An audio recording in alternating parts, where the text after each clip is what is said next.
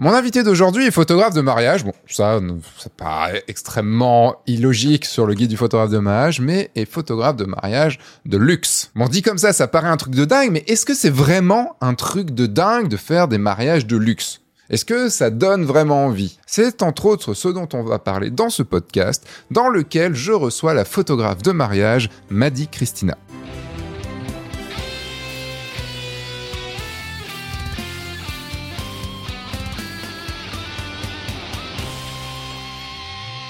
Cette semaine, j'ai le grand plaisir d'accueillir Maddy Christina, ou même je pourrais dire de réaccueillir, non pas sur ce podcast, mais on avait fait une vidéo il y a assez longtemps ensemble sur le guide du photo, sur, non, pas sur le guide, sur F1.4, sur le Destination Wedding. C'était il y a quand même, il y a quelques temps. Et bah, c'est cool de la retrouver parce qu'elle en a fait du chemin. 2014, à cette époque-là, elle vivait à Metz. Maintenant, elle vit à Dubaï. Ça change un petit peu les choses. Ça doit changer la météo surtout. Et elle fait des mariages de plutôt typés de luxe avec un minimum de prestations de 10 000 euros. Et je dis bien un minimum. Dans ce podcast, on va parler sur le fait que bah, le matos ne fait pas vendre des mariages.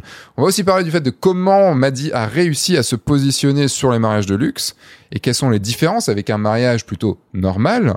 Pourquoi elle a sur son portfolio que des photos verticales? Et ça vous le savez c'est quelque chose qui me qui m'interpelle beaucoup. Et vous allez surtout voir comment on va beaucoup digresser et oui pour parler de beaucoup de sujets autour du métier de photographe de mariage. Et ce n'est pas parce qu'on a autant digressé que ça un petit disclaimer que je dois vous faire, c'est que malheureusement la vidéo ne s'est pas enregistrée sur ce podcast. Et donc si vous regardez ce podcast sur YouTube, vous n'aurez malheureusement pas la très belle bouille de Maddy Christina à voir durant tout le podcast. Je suis absolument désolé parce que c'était cool de la voir faire plein de grimaces. Moi aussi, je fais plein de grimaces et tout, mais bon, malheureusement, euh, la vidéo ne s'est pas enregistrée. Bref, je suis désolé pour ce petit désagrément, euh, mais nous n'avions pas le cœur de tout réenregistrer. Vous allez comprendre pourquoi quand vous écouterez ce podcast.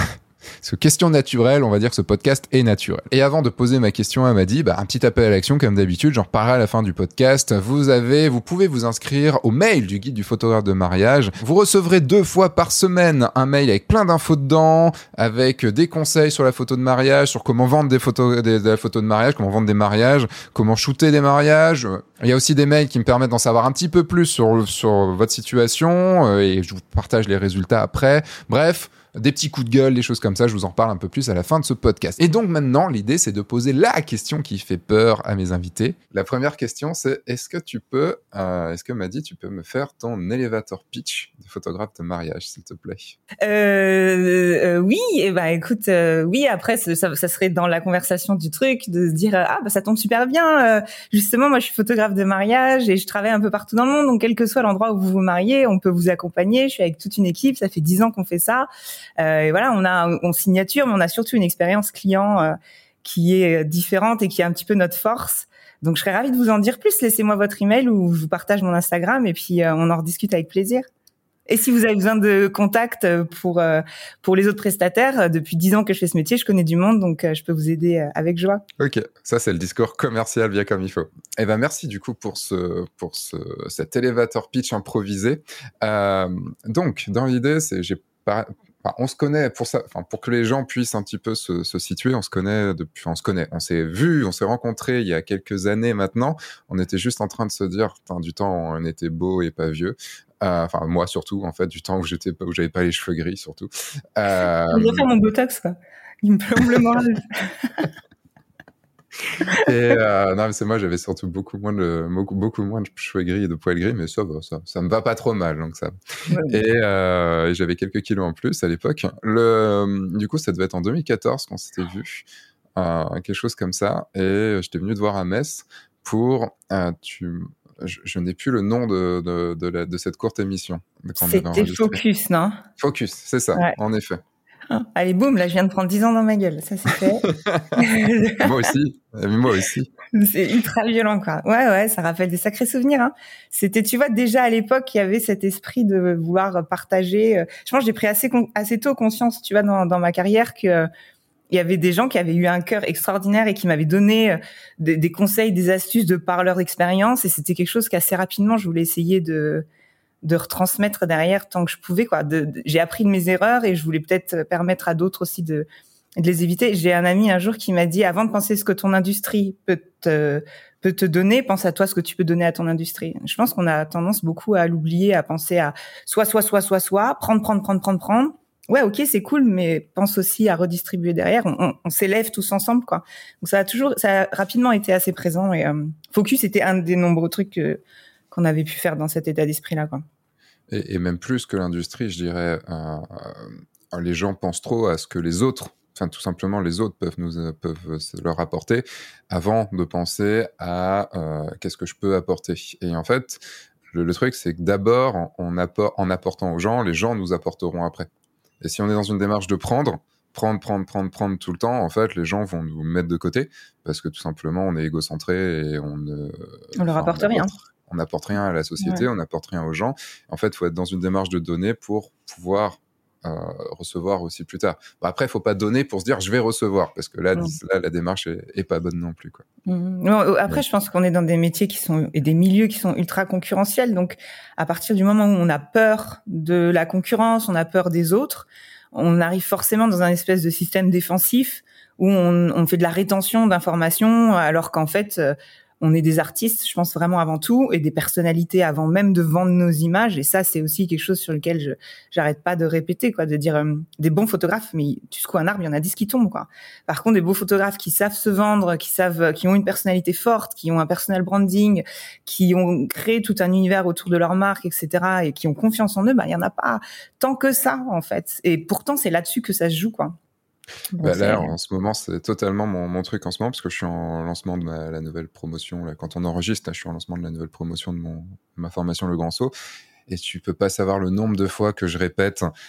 parce que, en fait, souvent, c'est Ah ouais, mais non, je la ferai un peu plus tard parce que là, je veux me former à la photo. Ou euh, je vais plutôt te prendre ta formation couple ou ta formation euh, jour J, euh, ou aller faire une formation drone et tout. Je fais.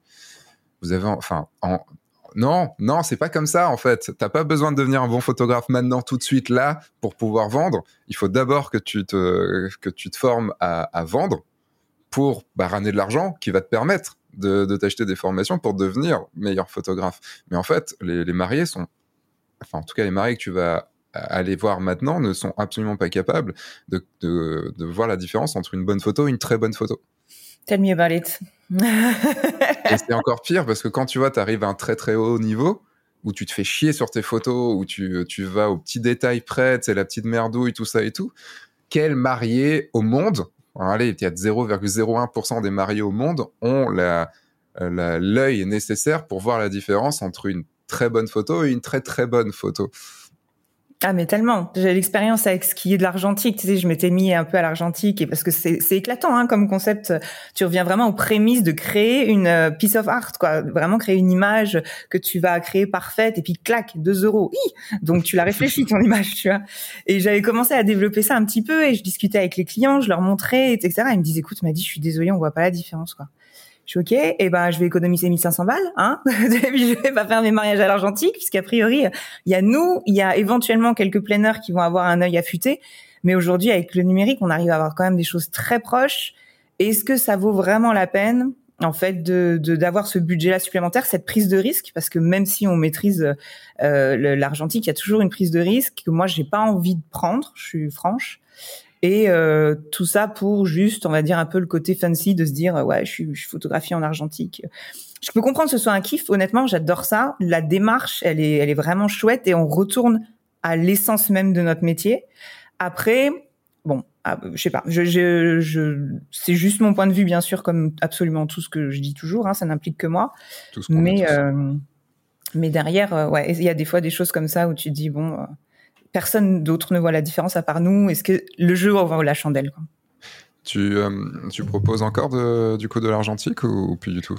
Plus du tout. J'ai revendu mon, mon Contax et euh, parce que au-delà du coût, alors par contre, ça m'a, je regrette pas l'apprentissage que ça m'a offert dans le sens que maintenant je shoote en numérique comme je shoote en argentique. Je shoote vraiment une quantité limitée. J'attends que la photo soit au mieux, clac, pour la prendre et je suis pas du tout. Tu devrais voir. Bah, pour le coup, dans le Middle East, on a des moments magiques sur les parce qu'il y a plusieurs équipes parfois sur les mariages ici tu vois donc d'autres photographes c'est très spécial hein.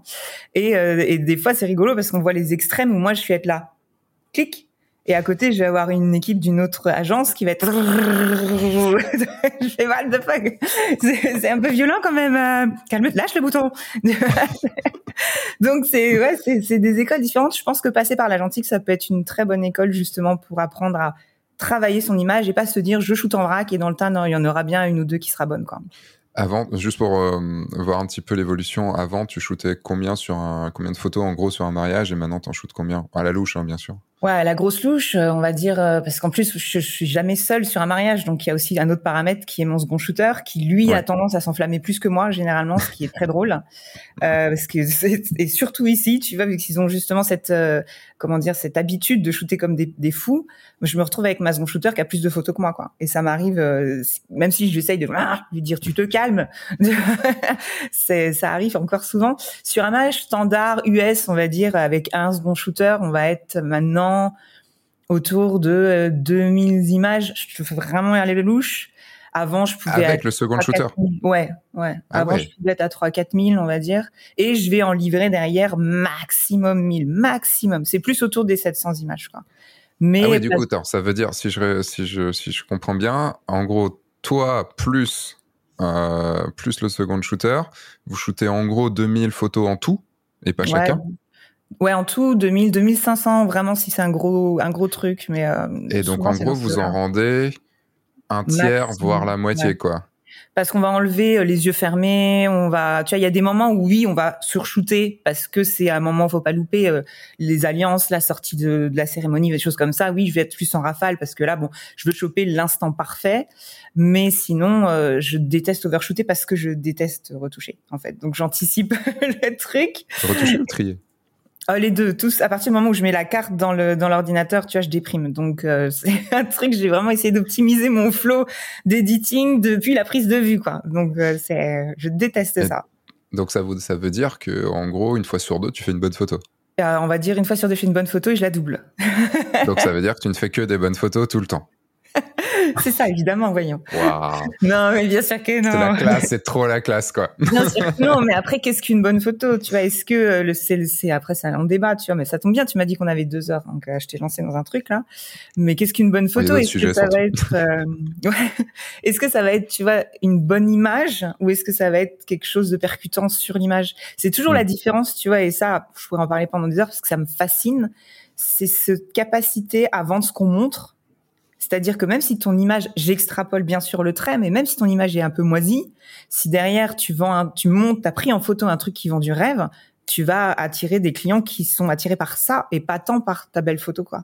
Et mmh. sans dire que mes photos sont pourries, hein, je, j'ai eu l'expérience euh, régulièrement où j'ai des clientes qui m'écrivent en disant, euh, là j'en ai eu une vraiment mot pour mot qui m'a dit, ah j'adore vos images, il y a plein de fleurs, c'est exactement le mariage que je veux.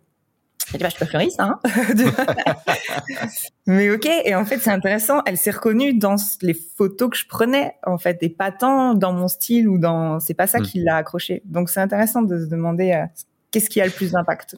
En fait, c'est vrai qu'on on se met tellement, enfin, en tant que photographe, on est tellement sur le côté, oui, mais moi, je veux absolument faire des bonnes photos. Enfin, tu vois, le, et encore, et ça continue. Il n'y a pas que quand on commence, ça continue. On veut s'améliorer. C'est très bien. Il faut toujours s'améliorer. C'est pas et faire les meilleures photos possibles, ça évidemment. Mais il y a tout un truc à vouloir absolument faire les, les des bonnes, des bonnes, des bonnes, des bonnes, des bonnes photos et pas voir bah, cette ce métier comme un, comme un métier. L'exemple va être merdique, hein, vraiment. Mais euh, ceux qui font sûrement le plus de thunes au monde en bouffe, ça doit être McDo. Ouais, ouais, je vois ce que tu Et tout est dit, en fait. Enfin, je dis pas qu'il faut faire du McDo. Hein, pas du tout, pas du tout. Me, me faites pas dire ce que j'ai pas dit et tout ça. Mais ceux qui font le plus de thunes au monde, c'est McDo. Ceux qui font le plus de thunes au monde en, en cinéma, c'est Marvel. On est qu'à méga, méga, méga, méga loin de la qualité, quoi, d'avoir un truc extrêmement, extrêmement bon. Donc, euh, et, les, et les meilleurs films au monde, les, les, enfin vraiment ceux qui sont extrêmement bien léchés, bien, bien faits et tout, c'est pas eux qui font de la thune. Donc, c'est pas eux qui. Donc, il faut voir aussi, il faut trouver le, le, juste milieu entre la qualité et le fait que son entreprise vive, quoi. C'est super triste en fait quoi. Bon, bah, on va arrêter là, hein, le monde est merdique. c'est ça. Non, mais après le truc, c'est, je pense que tout se résume en une phrase, c'est qu'avant d'être photographe, on est chef d'entreprise et euh, il faut penser à comment vendre son produit et faire rentrer des sous et mettre de la nourriture dans le frigo. Quoi, il y a des basiques. Hein. C'est euh, parfois on a tendance à l'oublier parce qu'on est des artistes, on a le syndrome de l'imposteur, tout ça, tout ça, pas de problème. Mais il y a un moment à la base, on est là pour aussi gagner notre vie. On a choisi d'en faire un métier, faut l'assumer jusqu'au bout. Quoi. Exactement. Euh, donc faire des bonnes photos, c'est bien. Mais les ventes. À l'heure actuelle, euh, m'a dit Christina, l'entreprise, c'est quoi? Un gros bordel. en termes de, en termes de, de, volume, de, en termes de, enfin de volume de, quand je dis de, de nombre de personnes, tu dis qu'il y avait une équipe, tu dis qu'il y a une équipe, en termes de, de cible, en termes de, volonté de ce que tu veux faire dans le mariage, dans l'éducation, dans tout ça. Enfin, c'est quoi l'entreprise, m'a dit Christina Et je parle bien de l'entreprise, m'a dit Christina. Il y a un truc, tu vois, euh, il y a quelques années, quand je faisais des formations de business ou des trucs comme ça, ils me pétaient les noisettes à me dire tout le temps, oui, il faut une vision, il faut savoir où tu veux, il faut un personnage. Ah, il me saoule, tu vois, j'ai juste envie de prendre des photos, quoi. J'ai juste envie de faire un petit peu de sous, etc. Et en fait, bah, ils avaient raison, quoi. Et, euh, et je sais que c'est ultra relou comme ça, mais en fait, je sais pas comment ça m'est arrivé. Je crois que c'était pendant le Covid. J'ai fait un mariage fin décembre, j'ai chopé le Covid, j'étais bloquée pendant les fêtes de Noël et je me suis assise avec un carnet, un crayon et j'ai noté euh, mon client idéal, qu'est-ce que je veux en fait vraiment, et je l'ai défini. Et à partir du moment où tu l'as défini, je te jure, c'était comme dans un film, le oh, oh, oh, tu vois, la lumière fut quoi. D'un coup, tout est devenu clair. Et à partir du moment où j'avais réussi à définir ça, j'ai compris où je devais aller et ça m'évite de dévier parce que moi je dévie super vite quoi. Là j'ai euh, peut-être, enfin je suis en train de voir pour un mariage en Grèce. Je suis, ah la Grèce, c'est vrai, j'ai pas fait la Grèce. Tiens si on développait la Grèce, faudrait peut-être que j'aille en Grèce. Ah c'est quoi comme plein Stop. Parce qu'en plus, moi, je suis hyper active, hein, donc c'est le truc, je pars vite, quoi. Donc là, je dis stop, on se calme. Ce n'est pas, enfin, ce n'est pas dans tes plans euh, et tes projets. Si tu fais la classe une fois, c'est cool, ça fait plaisir, mais c'est pas forcément la target. Donc arrête. Donc ça permet aussi de rester un peu sur le chemin du truc. Donc nous, concrètement, qu'est-ce qu'on fait?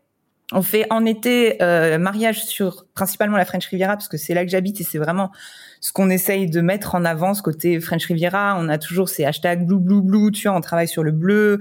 C'est ça match bien avec le style d'image. Mais on a Paris Italie. Basically, c'est vraiment notre target euh, américain à 80%, euh, un petit peu de russe, euh, un petit peu d'anglais. Euh, mais beaucoup les Américains et je pense qu'on se retrouve dans notre nos valeurs, enfin dans notre façon d'être, euh, dans la façon, nos personnalités tout simplement, comme on dit, t'attires euh, des gens qui te ressemblent. Et je pense que euh, que ça matche bien avec les Américains, on s'entend bien. Et, euh, et donc on a ça voilà en été et en hiver. Donc moi je vis à Dubaï et je suis officiellement basée à Dubaï pour l'instant en tout cas. Et je travaille pas à Dubaï, c'est ce que c'est c'est ce qui fait souvent sourire parce que je, là, je vais flinguer tout, mais à Dubaï, il n'y a pas de boulot, il n'y a pas de sous à Dubaï. Donc, faut, voilà, parce que j'en ai 10 par jour des photographes qui m'écrivent en mode, ah, qu'est-ce que tu penses de Dubaï? Tu penses qu'il faudrait que je vienne? Si tu veux, mais on va, tu vas te voter quoi. Enfin bon bref. Et euh, j'ai essayé pendant des années de me battre à essayer de percer le marché de Dubaï jusqu'à comprendre que la culture était trop différente et qu'ici on a une compétition qu'on ne peut pas. En fait, quand tu as en face de toi des gens qui ne, ne porte pas de valeur à ce que tu fais, tu peux pas justifier des tarifs, euh, tu vois, parce que pour eux ton temps vaut autant qu'une heure du cuistot, une heure du jardinier, une heure de. Il n'y a pas cette notion d'artiste signature. Il y a certainement quelque chose à faire, mais c'est encore une bataille euh, de dix ans que moi, à l'âge où j'ai, j'ai plus trop l'énergie de le faire. Quoi.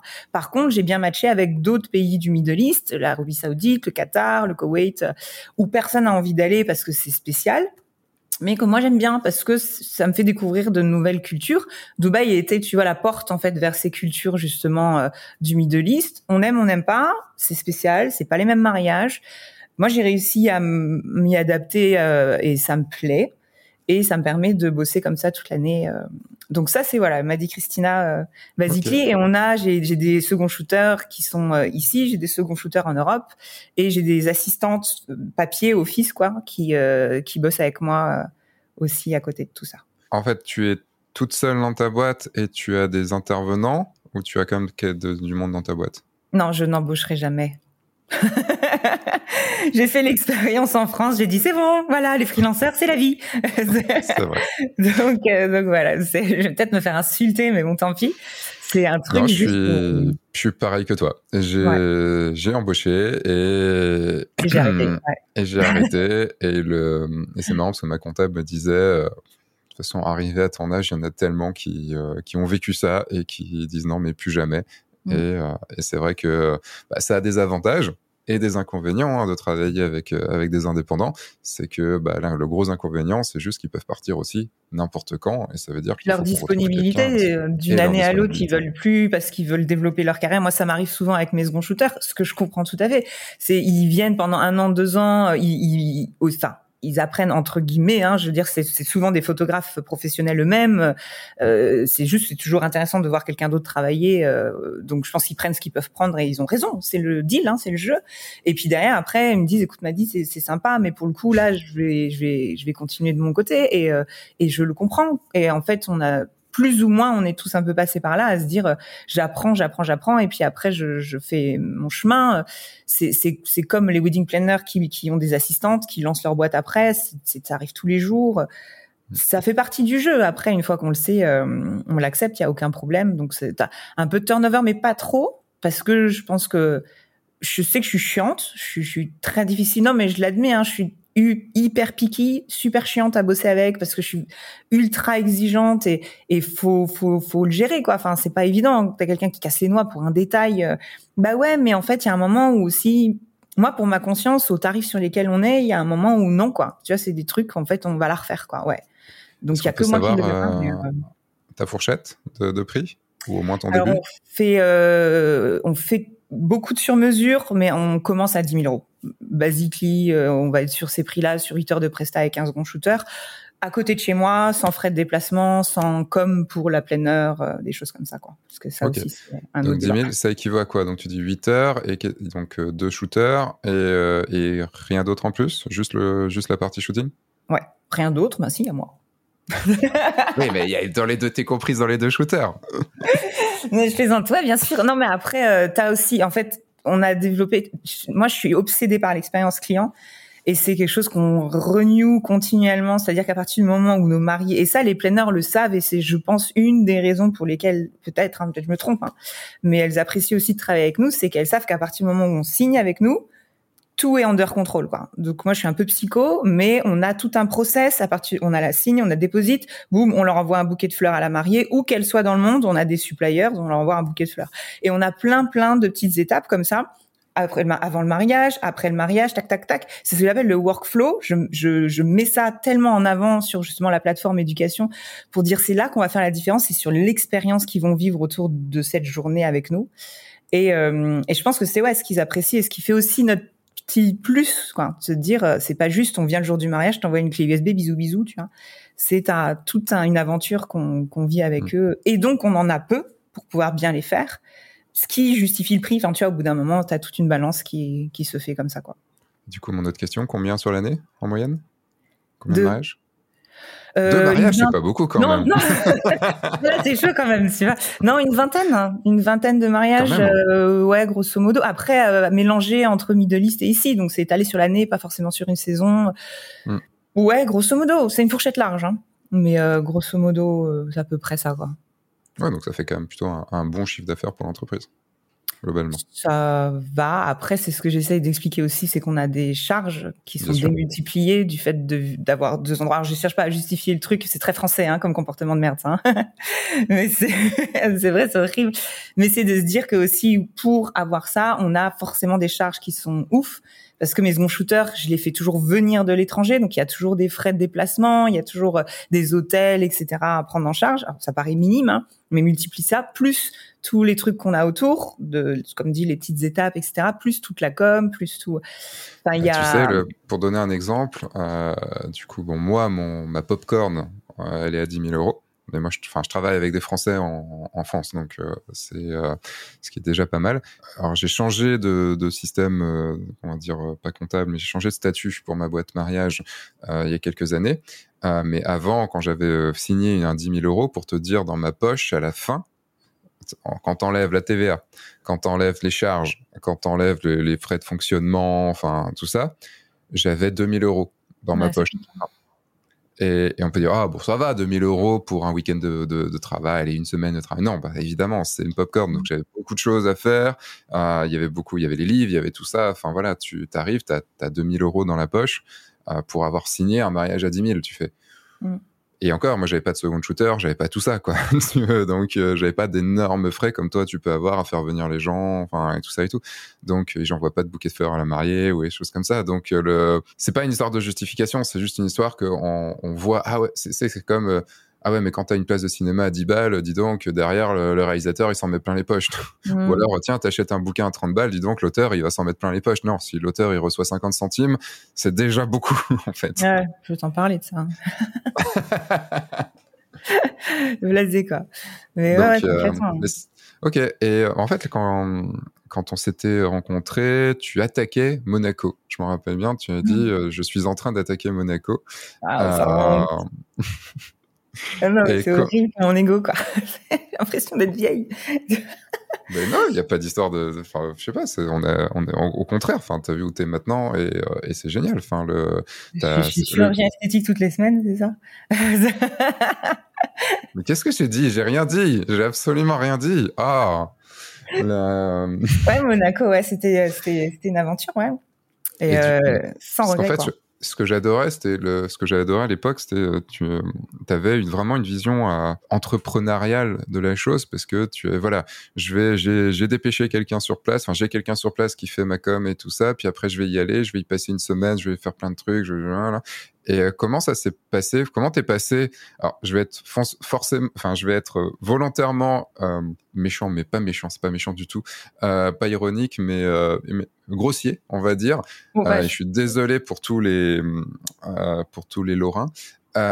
comment t'es passé de Metz à, Dubaï? Ouais, et en passant par Monaco. j'adore, j'adore l'Alsace-Lorraine. Mais oui, la Mirabelle, c'est la vie. Exactement. le Kouglof. Non, ça c'est alsacien. Ils vont me. Enfin, en gros, attention, ouais, bio. Non, mais faut pas déconner. J'ai un de mon équipe qui est lorrain, donc euh, on, on, se, on se tacle ah, beaucoup là-dessus. pour lui. Ouais. Ah, je peux. Euh, il y a des gens qui ont le droit de clasher les lorrains, c'est les lorrains, quoi. Euh, écoute, comment ça s'est passé? Je pourrais écrire un livre, hein, mais euh, comme on n'a plus qu'une heure cinquante, bah moi maintenant.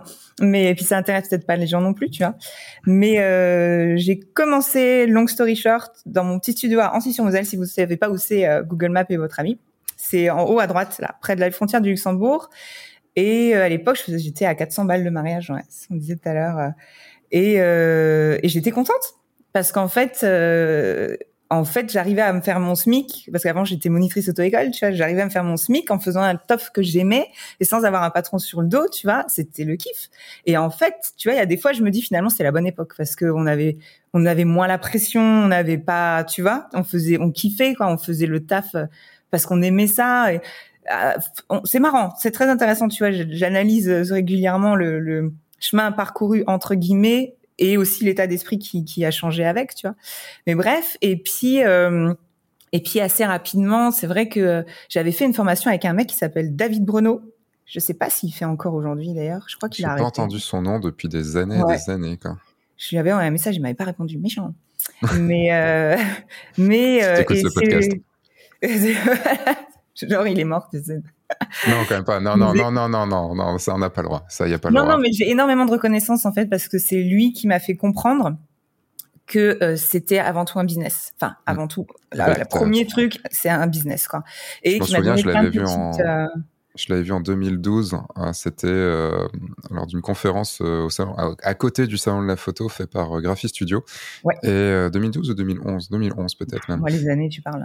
J'ai arrêté. Euh, non, 2012 parce que j'allais au salon de la photo. Donc c'est la première fois que j'allais au salon de la photo 2012 parce que c'est là où j'avais créé Fin4.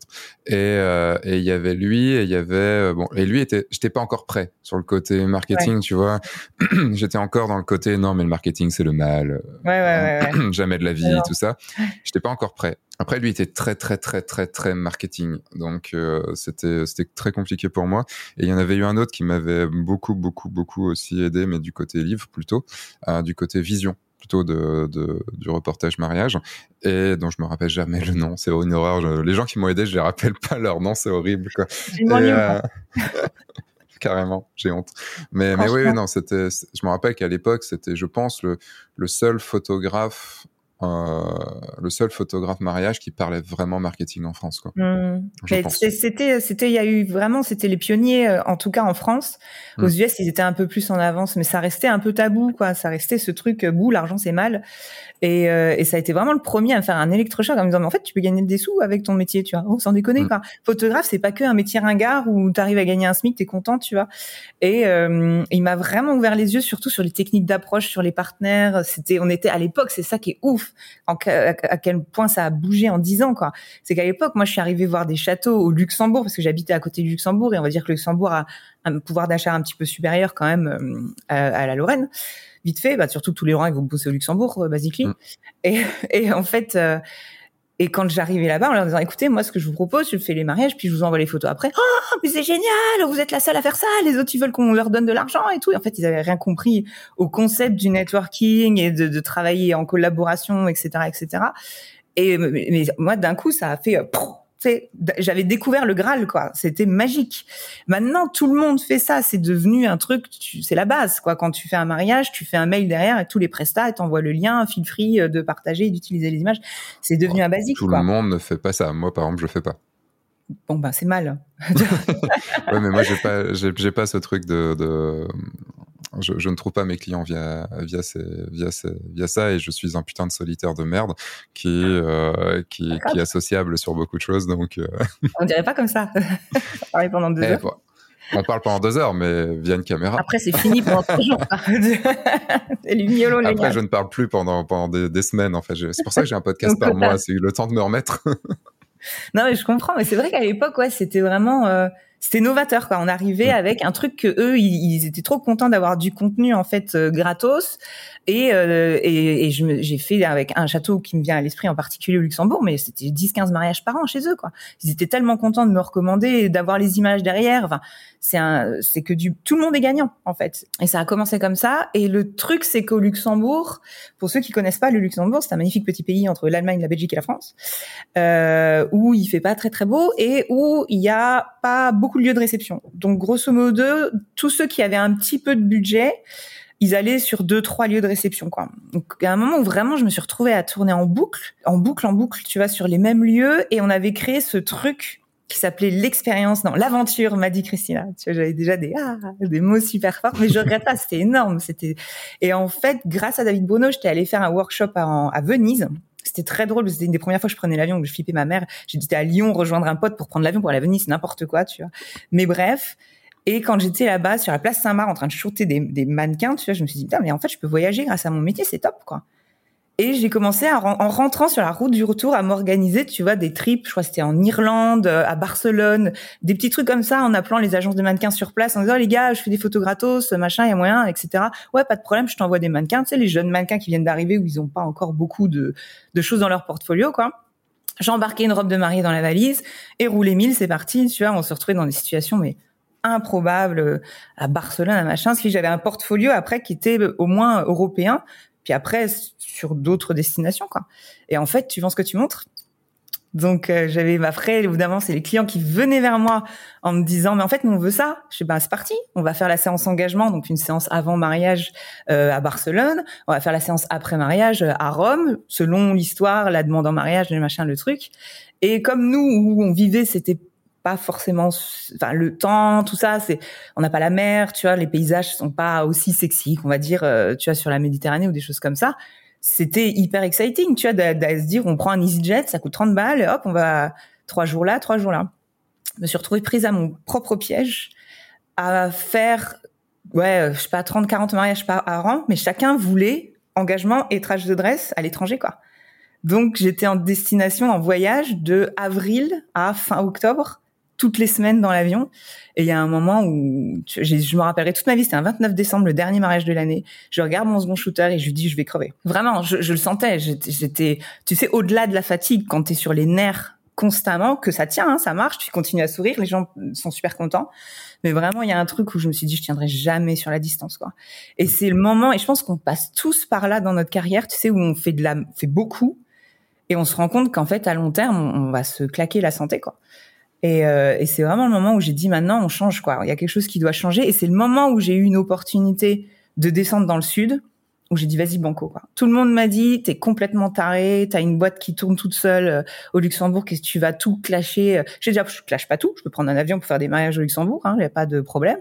Et puis en plus, j'ai besoin, j'ai envie d'autre chose quoi. J'ai envie de mariage au bord de mer, euh, tu vois qu'on voit sur Instagram. J'ai envie de grosses fleurs, j'ai envie d'extérieur, de cérémonie lake. J'en peux plus des églises quoi. Luxembourg, ça reste un peu tradit. Beaucoup d'églises. je dis toujours, je suis la plus pratiquante des non-croyantes, quoi. Tu vois, tous les week-ends Je sais même plus comment on dit alliance en luxembourgeois, tu vois. Tu connais toutes les chansons.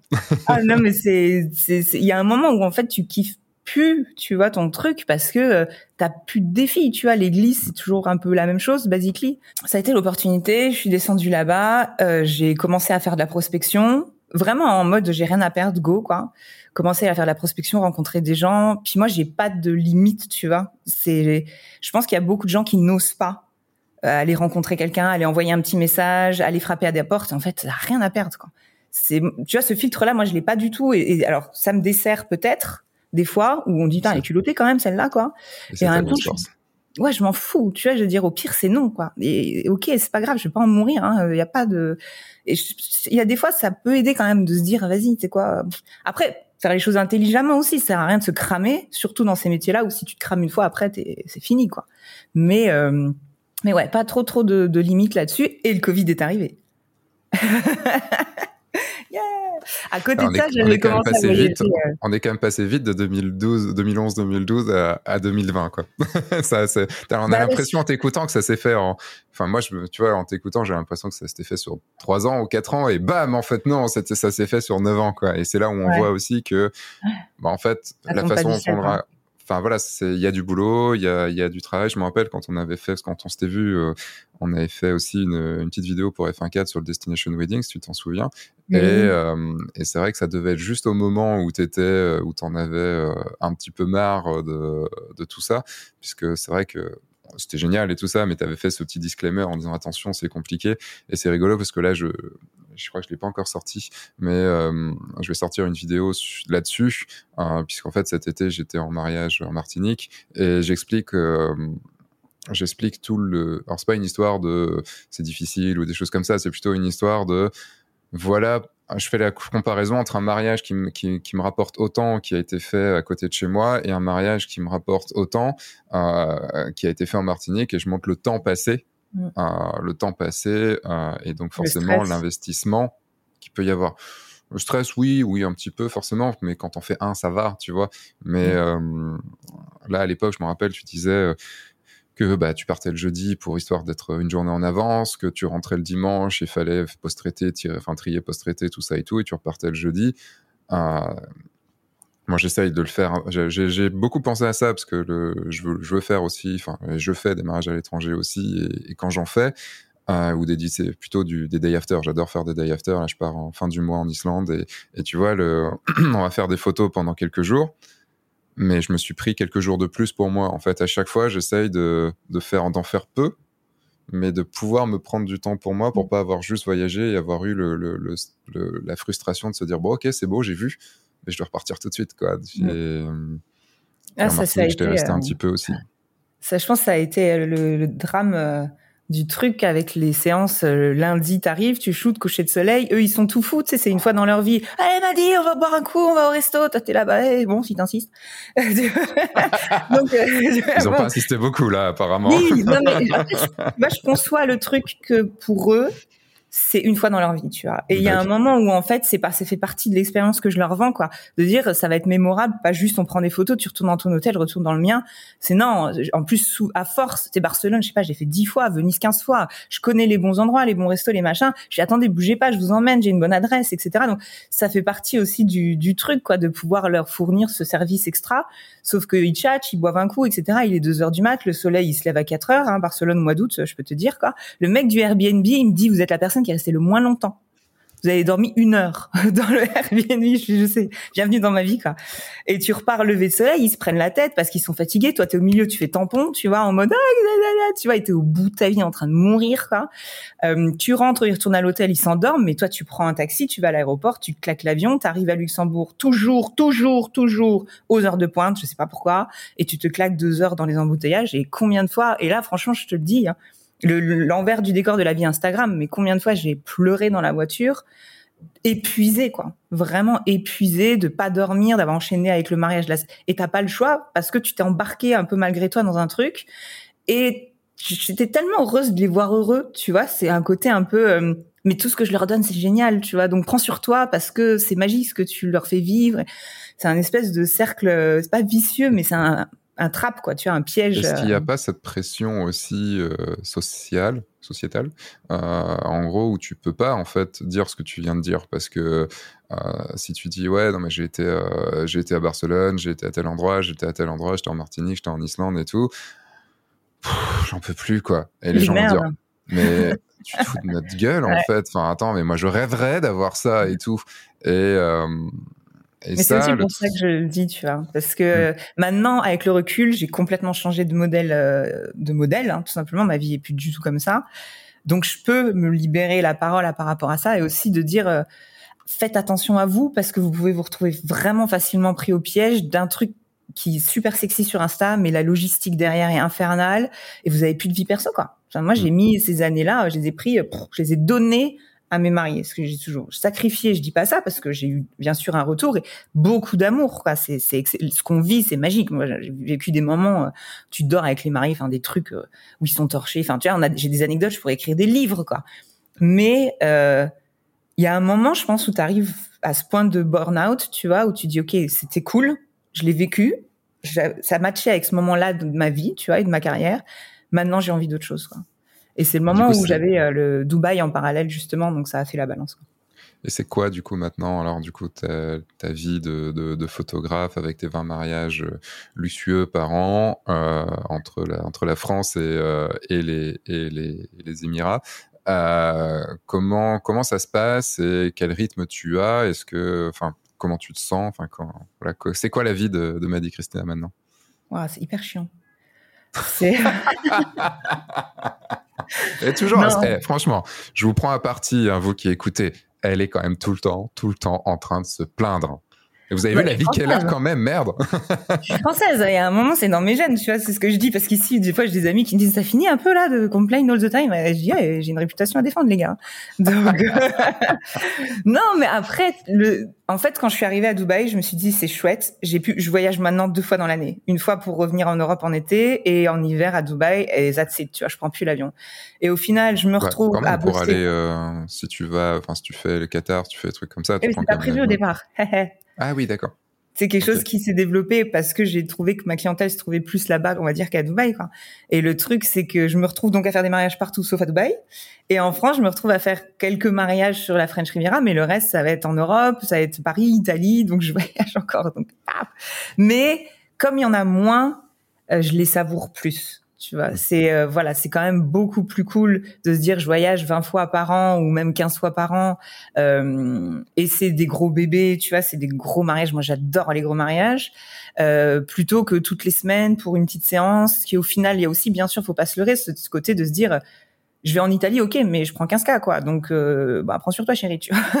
si tu dis, tu fais ça pour, euh, je sais pas, 200 euros parce qu'il y a une séance, non, en fait, euh, bah non, tu vois. Donc, bien sûr, ça motive aussi, ça aide à la motivation, tu vois. Mais ouais, donc, donc, euh, donc, ça va être, ça dépend. En plus, là, on a Ramadan qui arrive bientôt. Pendant Ramadan, il se passe rien. Donc là, je vais avoir un mois off, mais moi, j'aime pas le vide. Tu sais, je suis comme l'espace, j'aime pas le vide. Donc j'ai ben 10 000 projets qui sont derrière, et même si j'ai pas de mariage, j'ai toujours quelque chose que ma mère ne comprend pas. Quand elle me dit, mais j'ai pas de mariage, qu'est-ce que tu fais? Je suis, bah, je bosse, mais tu bosses sur quoi? T'as pas de mariage? Oui, alors, je t'explique. un photographe, shooter, c'est 10% de sa vie, tu vois. Le reste du temps, c'est être commercial, c'est toutes ces choses-là. Et il y a cette partie éducation, euh, qui me tient énormément à cœur, donc MC Education, qui est la nouvelle plateforme en anglais où, euh, où on a toutes les semaines euh, un petit tip of the week et puis des bouquins, des, il y a plein de choses qui sont en train de se développer c'est une, aventure où on patauge parce que je, je tu vois, pour le coup, au niveau marketing, tout ça, je, l'apprends entre guillemets ou je le transmets. Et on dit toujours c'est le cordonnier moins bien chaussé ou voilà, j'apprends et je fais des erreurs et je recommence. Et, mais c'est c'est exciting. Puis tu sais, je vais avoir 40 ans. Il y a un moment, je me dis je me vois pas encore à 50 balais avec tout le matos travail trabahuté, tu vois, etc. Faire quatre jours de mariage parce que les Américains c'est toujours par quatre. Donc c'est un truc, je pense aussi. Ils se marient à quatre aussi. Ça après, euh, franchement, il y a des fois, les questions se posent. Hein. Ça aussi, j'ai vu des choses. Ouh là là. Mon personnage, je le connais très bien. Hein. Trop bien, même peut-être. non, enfin, mais... enfin, Je voulais juste rebondir sur un truc là, sur ça, parce que euh, en fait, comme c'est des prix qui semblent complètement démesurés par rapport à à 99,9% des, euh, des, photographes français. Et enfin, moi, je les comprends très bien. Euh, le truc, c'est qu'il y a un moment aussi, il y a le plaisir qu'on prend. Et je, dis toujours ça. Il y a des, tu vois, par exemple, là, le, je pars en Islande et normalement, c'était qu'une seule, euh, qu'une seule séance photo. On devait partir au Japon avec ce, ce couple-là. Oh. Malheureusement, ça n'a pas pu se, a pas pu se faire. Covid. Et, euh, et du coup, on part en Islande. On devait faire, normalement, sur, sur ce que j'ai vendu, c'est une séance photo. Et, euh, et, je sais qu'avec eux, on va faire, euh, on va être cinq jours là-bas, on va faire, on va faire quatre ou cinq séances photos, c'est certain. Euh, et on pourrait se dire, ouais, mais du coup, Seb, là, franchement, bah, du coup, tu, tu, tu poses gratos. Alors, il y a des choses sur lesquelles, en effet, on pourrait dire que je bosse gratos, mais je bosse pas gratos, gratos. Je bosse, je bosse surtout pour moi, en fait. Et il y a ce côté, c'est pas, je suis en Islande, c'est cool. Dans le sens, euh, il me paye l'Islande, et puis, puis voilà. Ça, c'est pas le problème. C'est juste, moi, le plaisir, en fait, que j'ai à, à, faire des photos. Euh, et, en fait, il y a ça aussi, c'est que tu, tu, tu, tu, tu vois le truc pour toi, et moi, je vois je sais qu'eux seront contents parce qu'ils auront des photos, mais moi je vois le, plaisir, le bonheur que je vais avoir d'avoir certaines photos qui me serviront peut-être pas plus tard, je m'en fous, mais juste c'est mon côté photographe, ça c'est mon côté euh, auteur. C'est euh, j'ai des photos et si j'ai l'occasion de les faire, je serais tellement frustré, tu vois, de passer à côté. Et, pas inversement, mais dans un autre parce que là j'ai un peu digressé. En fait, ce que je voulais vraiment dire, c'est par exemple, tu disais partir en, Italie pour 200 balles, euh, bah en fait, tu peux potentiellement, pas tout le temps parce qu'il faut bien que tu payes tes factures quand même, mais une fois te dire le couple est super cool, c'est pas mon, c'est pas mon, mon, ma paye habituelle, mais euh, mais en fait l'aventure que je vais vivre là-bas, euh, le, toute l'aventure que je vais vivre là-bas, c'est un énorme plus et je suis pas payé en argent, mais je suis payé en, bonheur et en plaisir. De... Le retour sur investissement est pas le même en fait et, pas forcément que financier. C'est ça que je veux dire. Je suis désolé, je me suis totalement, euh, totalement, euh, j'ai totalement digressé. J'ai expliqué pendant 4 heures alors que ça pouvait être très simple. Mais il nous reste 10 euh, minutes là. Ah merde, déjà. la faille spatio-temporelle d'un coup, enfin la faille temporelle d'un coup. Mais je sais pas, enfin, ouais, il y avait ce côté. Après, quand on a vécu beaucoup, c'est ça que je veux dire. Quand on a vécu beaucoup, bah en fait, tu ne vois quasiment plus que le côté financier, puisque comme tu dis, si ça fait la dixième fois que tu vas à Venise, bon, bah voir Venise, euh, c'est bon, tu l'as déjà fait, tu peux mourir, c'est bon. Donc, euh... parce qu'il y a voir Venise et mourir, c'est pour ça. Mais t'as as, tout dit, hein, en fait. Mm. C'est, euh, merci, au revoir. Voilà, bisous, bisous. Hein. non, mais c'est exactement ça, dans le sens qu'en fait, euh, je comprends et je, je l'ai fait en fait, tout ça. Je l'ai fait de partir en Islande, de me cailler les noix euh, au mois de février avec trois heures de soleil par jour, à tomber en panne dans la neige, avoir le marié qui est paniqué parce qu'il s'est pas roulé sous la neige, c'est moi qui reprends le volant. J'en ai plein des histoires comme ça, je l'ai vécu, tu vois. C'est cool, c'est fait. Je l'ai eu dans mon portfolio. Euh, mais il y a deux choses. La première, c'est qu'effectivement, je l'ai vécu, donc c'est cool. Maintenant, si tu veux vraiment que je vienne revivre ça, ben, ben oui, oui, il faut, faut que ça vaille le coup. Et vu que c'est pas pour mon portfolio ou pour euh, le kiff, ben c'est que ça vaut le coup financièrement. C'est simple. Hein. Euh, et puis en plus, c'est pas ma cible. Je cherche pas à développer l'Islande, tu vois. Donc le truc, c'est comme on disait tout à l'heure, une fois que tu as ta vision qui est claire et nette, tu peux aussi t'éviter de partir en cacahuète euh, dans le truc, quoi. Après, si toi t'as envie de te faire un kiff, je crois que c'est Greg Fink qui m'avait dit une fois, il y a trois raisons d'accepter un job. Premièrement, tu es payé. Voilà, tu viens, tu fais le job. Deuxièmement, le network. Il se trouve que sur ce job, tu as une heure ou tu as quelqu'un avec qui tu as vraiment envie de travailler, etc. Et troisièmement, le portfolio.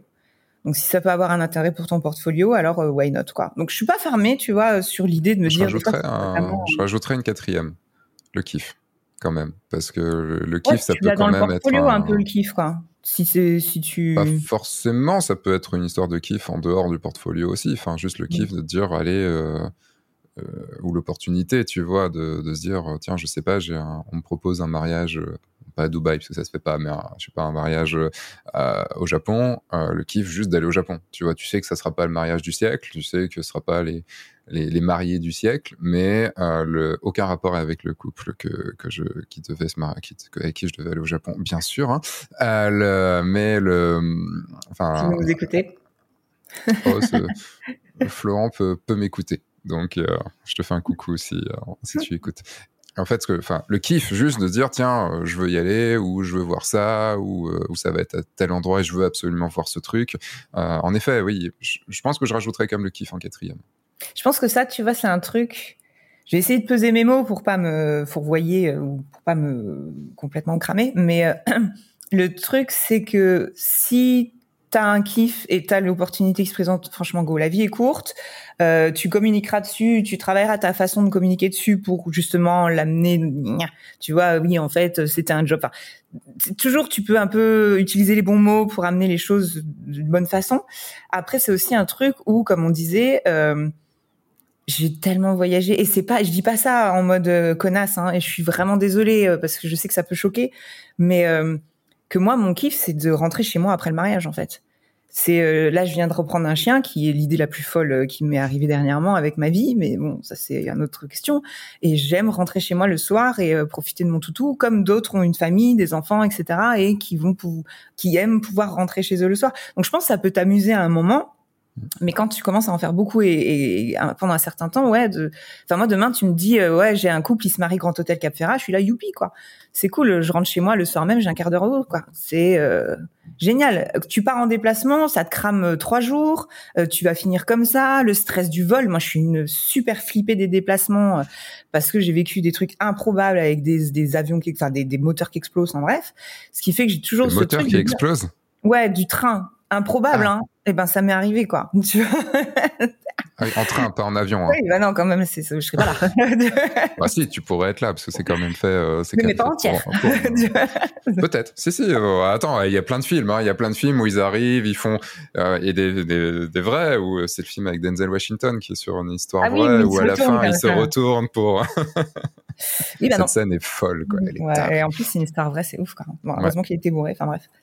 Et euh, bah, c'est l'histoire, hein. ouais, c'est vrai. Et euh, ouais, quand t'as vécu ça, en fait, à un moment, euh, tu me payes, je le fais. Il y a, y a aucun problème et je le ferai super bien et ce sera ultra organisé. Enfin, super bien, mm. le mieux que je peux. Tout est organisé. Tu t'amènes le meilleur second shooter et franchement, l'expérience sera top. Mais le faire pour le fun, je pense que c'est les... là-dessus dans ce que dans ce qu'on dit pour on va on, va clôturer cette partie là mais le pour pouvoir passer sur autre chose le je pense que pour résumer tout ça d'un quand on l'a pas vécu beaucoup de fois, on peut pas comprendre. Ouais, je, pense, c'est pour ça que j'essaie de poser les mots, tu vois, mais. Non, mais je pense qu'on, enfin, on peut, tout le monde peut le comprendre par contre en se disant, il y a sûrement un truc qui vous est kiffé, quand, qui, vous faisait absolument kiffer quand vous étiez ado. Je sais pas, euh, profiter d'aller au cinéma, profiter d'aller au resto, profiter de sortir avec les potes ou j'en sais rien et tout. Et puis à un moment, vous l'avez trop fait. Et il y en a d'autres qui adoreraient pouvoir le faire, Mm. Et en fait, vous, vous êtes juste là en disant, bah non, c'est bon, je l'ai trop fait. Et que ce soit sur le côté euh, sortir avec des potes euh, tous les week-ends ou que ce soit le côté voyager à l'autre bout du monde, bah forcément, voyager à l'autre bout du monde, ça, ça fait rêver la plupart des gens parce qu'ils le font pas. Soit ils peuvent pas, soit ils ont pas le courage de le faire parce qu'il y a ça aussi où ils prennent pas les responsabilités pour le faire. Euh, enfin, quand je dis responsabilités, ils, se, ils calent pas ça dans leur agenda alors qu'ils pourraient globalement le faire. Donc, je suis assez spécialiste de ça. Et, euh, et en fait, le voilà, quand on l'a beaucoup vécu, y a un moment juste, bah, on se dit, bon, bah, j'ai juste envie de voir autre chose, en fait. Et il y en a qui pourraient faire ça toute leur vie. Enfin, moi, j'ai fait un premier bouquin, euh, j'ai fait un deuxième bouquin, euh, je, fais un je fais un troisième bouquin, mais je pense pas forcément que j'en ferai un quatrième, tu vois, parce que le, je me dis, c'est bon, j'ai fait, en fait. Et j'ai besoin de mmh. voir autre chose, j'ai besoin de. Et il y en a qui, qui ont qui n'arrivent pas déjà à sortir un bouquin. C'est pas parce que tu as des facilités, pas parce que tu as, ou pas parce que tu as, des opportunités que euh, ça va forcément plaire. Et, dans mes élèves, j'ai des, des, gens qui, qui, des photographes qui disent non, mais moi, par exemple, je veux pas faire la soirée. La soirée, je veux rentrer, euh, je veux voir mes enfants, euh, je veux passer mon samedi soir tranquille et je veux pas rester jusqu'à 2 heures du mat. Exactement. Et, ils vont refuser des mariages. Mmh. Alors que d'autres, ah ouais, mais attends, tu refuses un mariage, attends, mais moi j'en ai pas. Exactement. Mais après, le truc aussi qui est important juste de mentionner avant de clôturer le, c'est que euh, c'est pas pour autant que, enfin, maintenant je prends mon pied sur d'autres trucs en fait. Voilà. Dans le sens que moi, je vais vraiment mon délire d'expérience client, mais c'est un kiff quoi. J'adore chouchouter ma mariée, j'adore euh, toutes les étapes qu'on a construites avec mon équipe pour être euh, pour être euh, justement aux petits soins. Euh, j'adore aller sur un gros mariage avec mon équipe de quatre shooters s'il faut, tu vois, et et pendant trois jours on se fait déglinguer. Moi, ça c'est un vrai kiff. Et peut-être que c'est quelque chose qui me passera. Je discutais avec une amie photographe euh, parisienne euh, il y a pas longtemps qui me disait, son kiff, c'est les petits mariages intimistes, tu vois. Et je dis ok, c'est parce qu'elle me dit oui à la fin c'est le même montant et je, suis tout à fait d'accord et clairement elle a raison sur le côté euh, euh logistique du truc, c'est-à-dire qu'à la fin tu as la même somme sauf que tu t'es moins arraché euh, pendant trois jours etc. Donc c'est totalement vrai. Après, là, on est vraiment sur du kiff perso où moi, j'adore en fait courir partout. J'adore euh, être en stress en fait. C'est horrible, je sais, ça n'a pas de sens. Mais j'adore ça, avoir ma team. Je sais que je peux compter sur eux euh, et à la fin de la journée finir épave. Ça, c'est mon kiff. C'est bizarre, mais euh, c'est mon truc quoi. Donc, ton kiff, tu le prends ailleurs, tu vois. Et en fait, après, le mariage, pour moi, qu'il soit là, là ou là, après, on a toujours nos goals. Hein. Moi, j'ai des venues où je veux bosser impérativement et je me battrai et je veux y arriver. J'ai des planeurs avec qui je veux bosser et euh, on y arrivera. Et euh, tu vois, c'est juste tu déplaces en fait les les, les kiffs quoi. Donc euh, c'est c'est. Mais il y a toujours, bien sûr, enfin je veux dire, on aime notre métier. Hein. J'en ai pas marre de mon boulot. Hein. non, et puis même, et puis même, j'ai envie de te dire. Tu vois, moi, je fais de moins en moins de mariages. je veux continuer à en faire parce que je kiffe ça mais je, par exemple, enfin, tu vois, j'en ai jamais fait 20 dans ma vie, euh, dans, pas dans ma vie, mais dans une année, quoi. Euh, le, je, le maximum. Ouais, non, mais en fait, je, je, je suis un imposteur, j'ai fait quatre mariages dans ma vie. le, non, mais il y a... le quatrième. C'est ça. Euh, en fait, c'est en 2000, je crois que c'était en 2012 ou 2013, j'ai dû faire 14 mariages et j'ai dit plus jamais en fait. Mm. Bon, après, j'avais fin 4 à côté, j'avais plein de choses, j'avais du corpo, j'avais plein de trucs et j'en pouvais plus. Enfin, j'avais aucune journée de, repos. Euh, mais c'est juste, je voyais 14 mariages, bon, bah, c'est bon. Ils se disent oui, c'est bon, j'ai compris. Enfin, tu disais euh, connaître le, connaître les églises par cœur. Moi, à la fin, euh, dans limite, je, je, me levais et je chantais les chansons de l'église. moi, qui suis pas croyant, quoi. Tu putain, fais chier, c'est bon, quoi. Comme c'est toujours les mêmes chansons à la fin d'une saison. Enfin, tu connais toutes les chansons, quoi. Et euh, en plus, j'étais en Bretagne, donc très, quand même assez religieux. Donc voilà, il y a des moments où on a des possibilités, mais on a le droit aussi de dire, euh, de dire non, en fait, à ces possibilités, là où d'autres personnes, ça les ferait super, ça les, ça les rendrait super envieux, enfin, d'avoir ce, ce, type de, de, de possibilités. Donc, euh, faut pas avoir de peur de, de, de, la jalousie des autres ou autre. Enfin, faut faire ce qui nous fait kiffer. Et euh, c'est pas parce que les autres vont mal comprendre ce qu'on vont mal comprendre nos, raisons que euh, il faut suivre faut faire faut, faut, suivre parce que de toute façon il y a un moment comme tu dis tu le feras plus. En fait tu vas péter un câble le nombre de gens qui, qui, sont en, en limite burn-out voire en burn-out euh, qui, qui n'en peuvent plus qui sont enfin d'un coup ils avaient de l'or dans les mains ils sont dégoûtés ils veulent plus le faire enfin. Mmh. et c'est tes clients qui en pâtissent et ça c'est une promesse que je me suis toujours faite c'est d'arrêter avant Mm. parce qu'on est quand même sur un marché où c'est une journée dans leur vie. Et ça, c'est vraiment un truc, tu vois, je sais que c'est ultra cliché, mais j'en ai conscience et je me le répète souvent. C'est une journée dans leur vie. Ils te font confiance, ils nous donnent une mission. Enfin, je sais pas, c'est quand même dingue ce qu'ils nous donnent comme mission. C'est qu'on est les garants des souvenirs de cette journée-là repensons à ça, quoi. C'est les seuls souvenirs qu'ils vont avoir, c'est notre responsabilité. Moi, je trouve ça extraordinaire. Et les premiers mots qui accompagnent le bouquet de fleurs qu'on leur envoie, c'est merci pour votre confiance, quoi. Et soyez sûr que on, va se donner à 200%. Donc, c'est aussi euh, un truc de se dire, euh, le jour où t'es plus en état mental ou, ou de, motivation, tu vois, de pouvoir tout donner pour les maris, arrête, quoi. Mm. Et moi, j'ai vraiment du mal. Autant, tu vois, je suis hyper open sur... Euh, tous les gens dans l'industrie, tous les styles, les états d'esprit, les mentalités, whatever. Euh, je, pas, je juge pas, je m'en fous. Tu vois, chacun fait ce qu'il veut. Il y a un truc que je supporte pas, c'est le manque de respect pour le marié, pour les mariés. parce que la mariée, on s'en fout un peu quand même. Ouais, le marié, Il y a que la bride qui compte. Mais ah, c'est l'inverse que tu as dit. C'est l'inverse que tu viens de dire. je, je suis vite repris. Mais tu vois, c'est un truc. Je dis toujours, les gars, si vous avez pas envie d'être là, venez pas quoi. Mais euh, les mariés, c'est une fois dans leur vie, là, ils sont en train de vivre le plus beau jour de leur vie, ou un des plus beaux jours de leur vie. On n'a pas le droit, en fait, de faire les choses à moitié. Donc ça, là-dessus, nous, on a une conscience euh, vraiment... même si toi, c'est le 250e. Ouais, exactement. Et on n'a pas des numéros, tu vois, dans le sens que euh, c'est pas... Euh, Ah, c'est quelle date déjà ceux-là? C'est qui? Tu vois Non, on les connaît, on connaît leur nom, on essaie d'avoir un max d'infos sur eux, qu'est-ce qu'ils aiment, s'ils ont des enfants, des machins, des trucs. C'est quand même très rare qu'on arrive sur le mariage en touriste, tu vois, sans savoir euh, qui, quoi, où, quand, comment. On essaie d'avoir un max. Des fois, on a, c'est pas de la rétention d'informations, mais on travaille quasiment que avec des planeurs et t'as certains planeurs qui ont tendance à pas trop communiquer, euh, tu vois, les infos sur les mariés parce que eux sont dans un état d'esprit différent. J'essaye de glaner des infos. Je veux pas non plus être la relou qui pose trop de questions. Donc c'est t'es parfois un petit peu entre les deux à dire moi j'aimerais bien savoir en fait. J'aimerais bien ne serait-ce que faire un call en fait avec eux si c'est possible quoi. Ça nous arrive les mariés les planeurs qui nous écrivent bon je t'envoie tu peux m'envoyer un devis? Oui ok. Bon bah envoie le contrat telle adresse boum c'est fait. Ok. Bon euh, c'est ça arrive sur ces marchés là ça arrive en fait. Mm. ce qui ne m'arrivait pas contre ce qui est rigolo ce qui n'arrivait pas quand j'étais sur un autre marché quoi mais en fait, moi, j'aime bien avoir un petit coucou avant avec eux avant.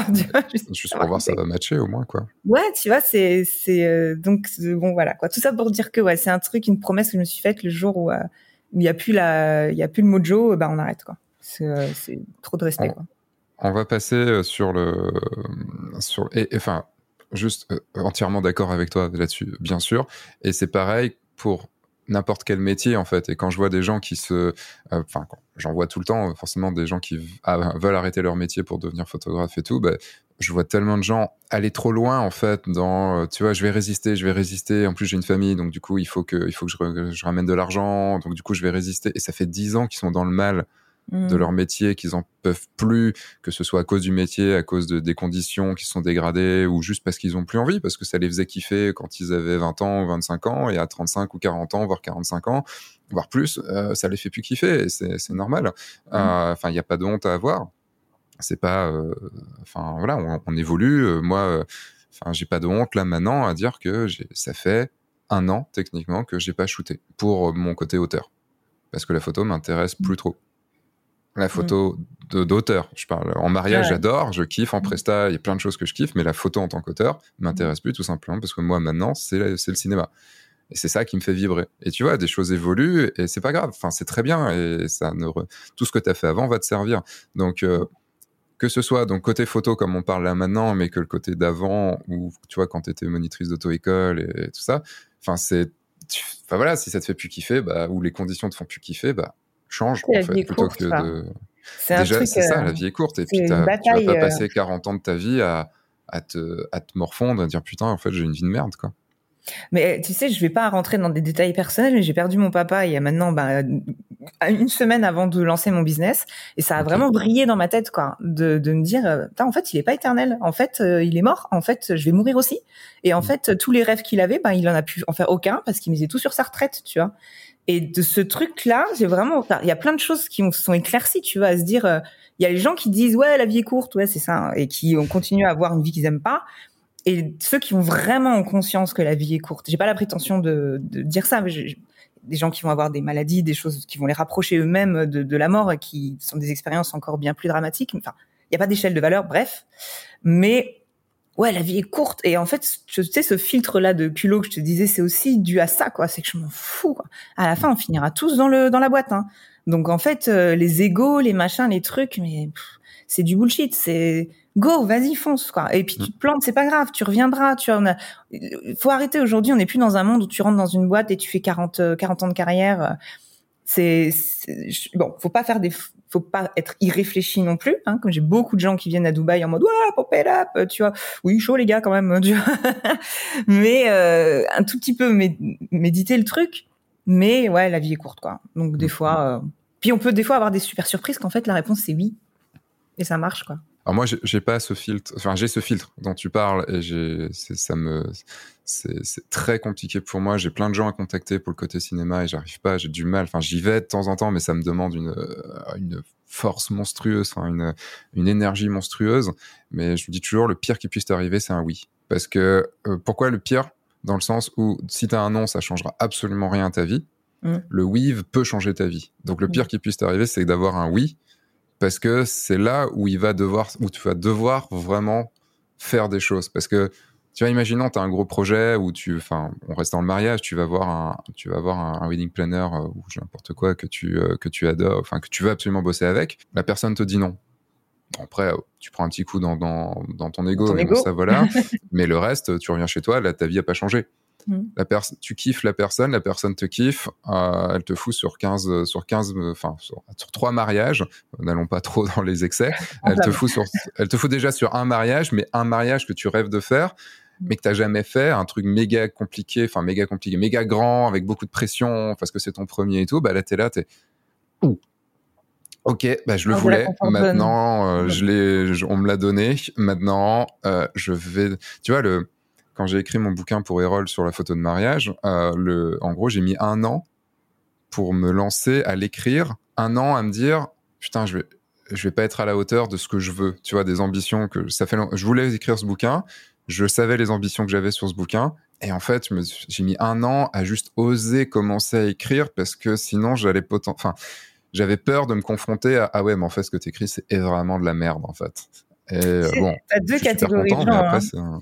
Tu as deux catégories de gens, j'ai remarqué, dans, dans l'entrepreneuriat. Tu as ceux qui vont attendre que ce soit parfait pour le lancer et tu as ceux qui vont le lancer, puis là, on corrigera au fur et à mesure. Tu vois. Moi, je suis la deuxième catégorie. C'est on lance et puis on ajustera et le feedback vont nous permettre d'ajuster.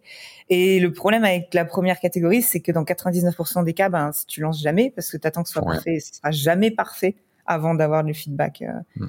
du terrain, quoi. Bon, changeons de sujet. Euh, du coup, moi, j'ai envie d'aller maintenant sur la partie, euh, du coup, bah, photographie de luxe et tes clients. Euh, pour voir un petit peu, parce que c'est un monde qui fait, qui fait rêver beaucoup de monde, hein, beaucoup de photographes. Euh, j'ai beaucoup d'élèves qui disent c'est là que je veux aller.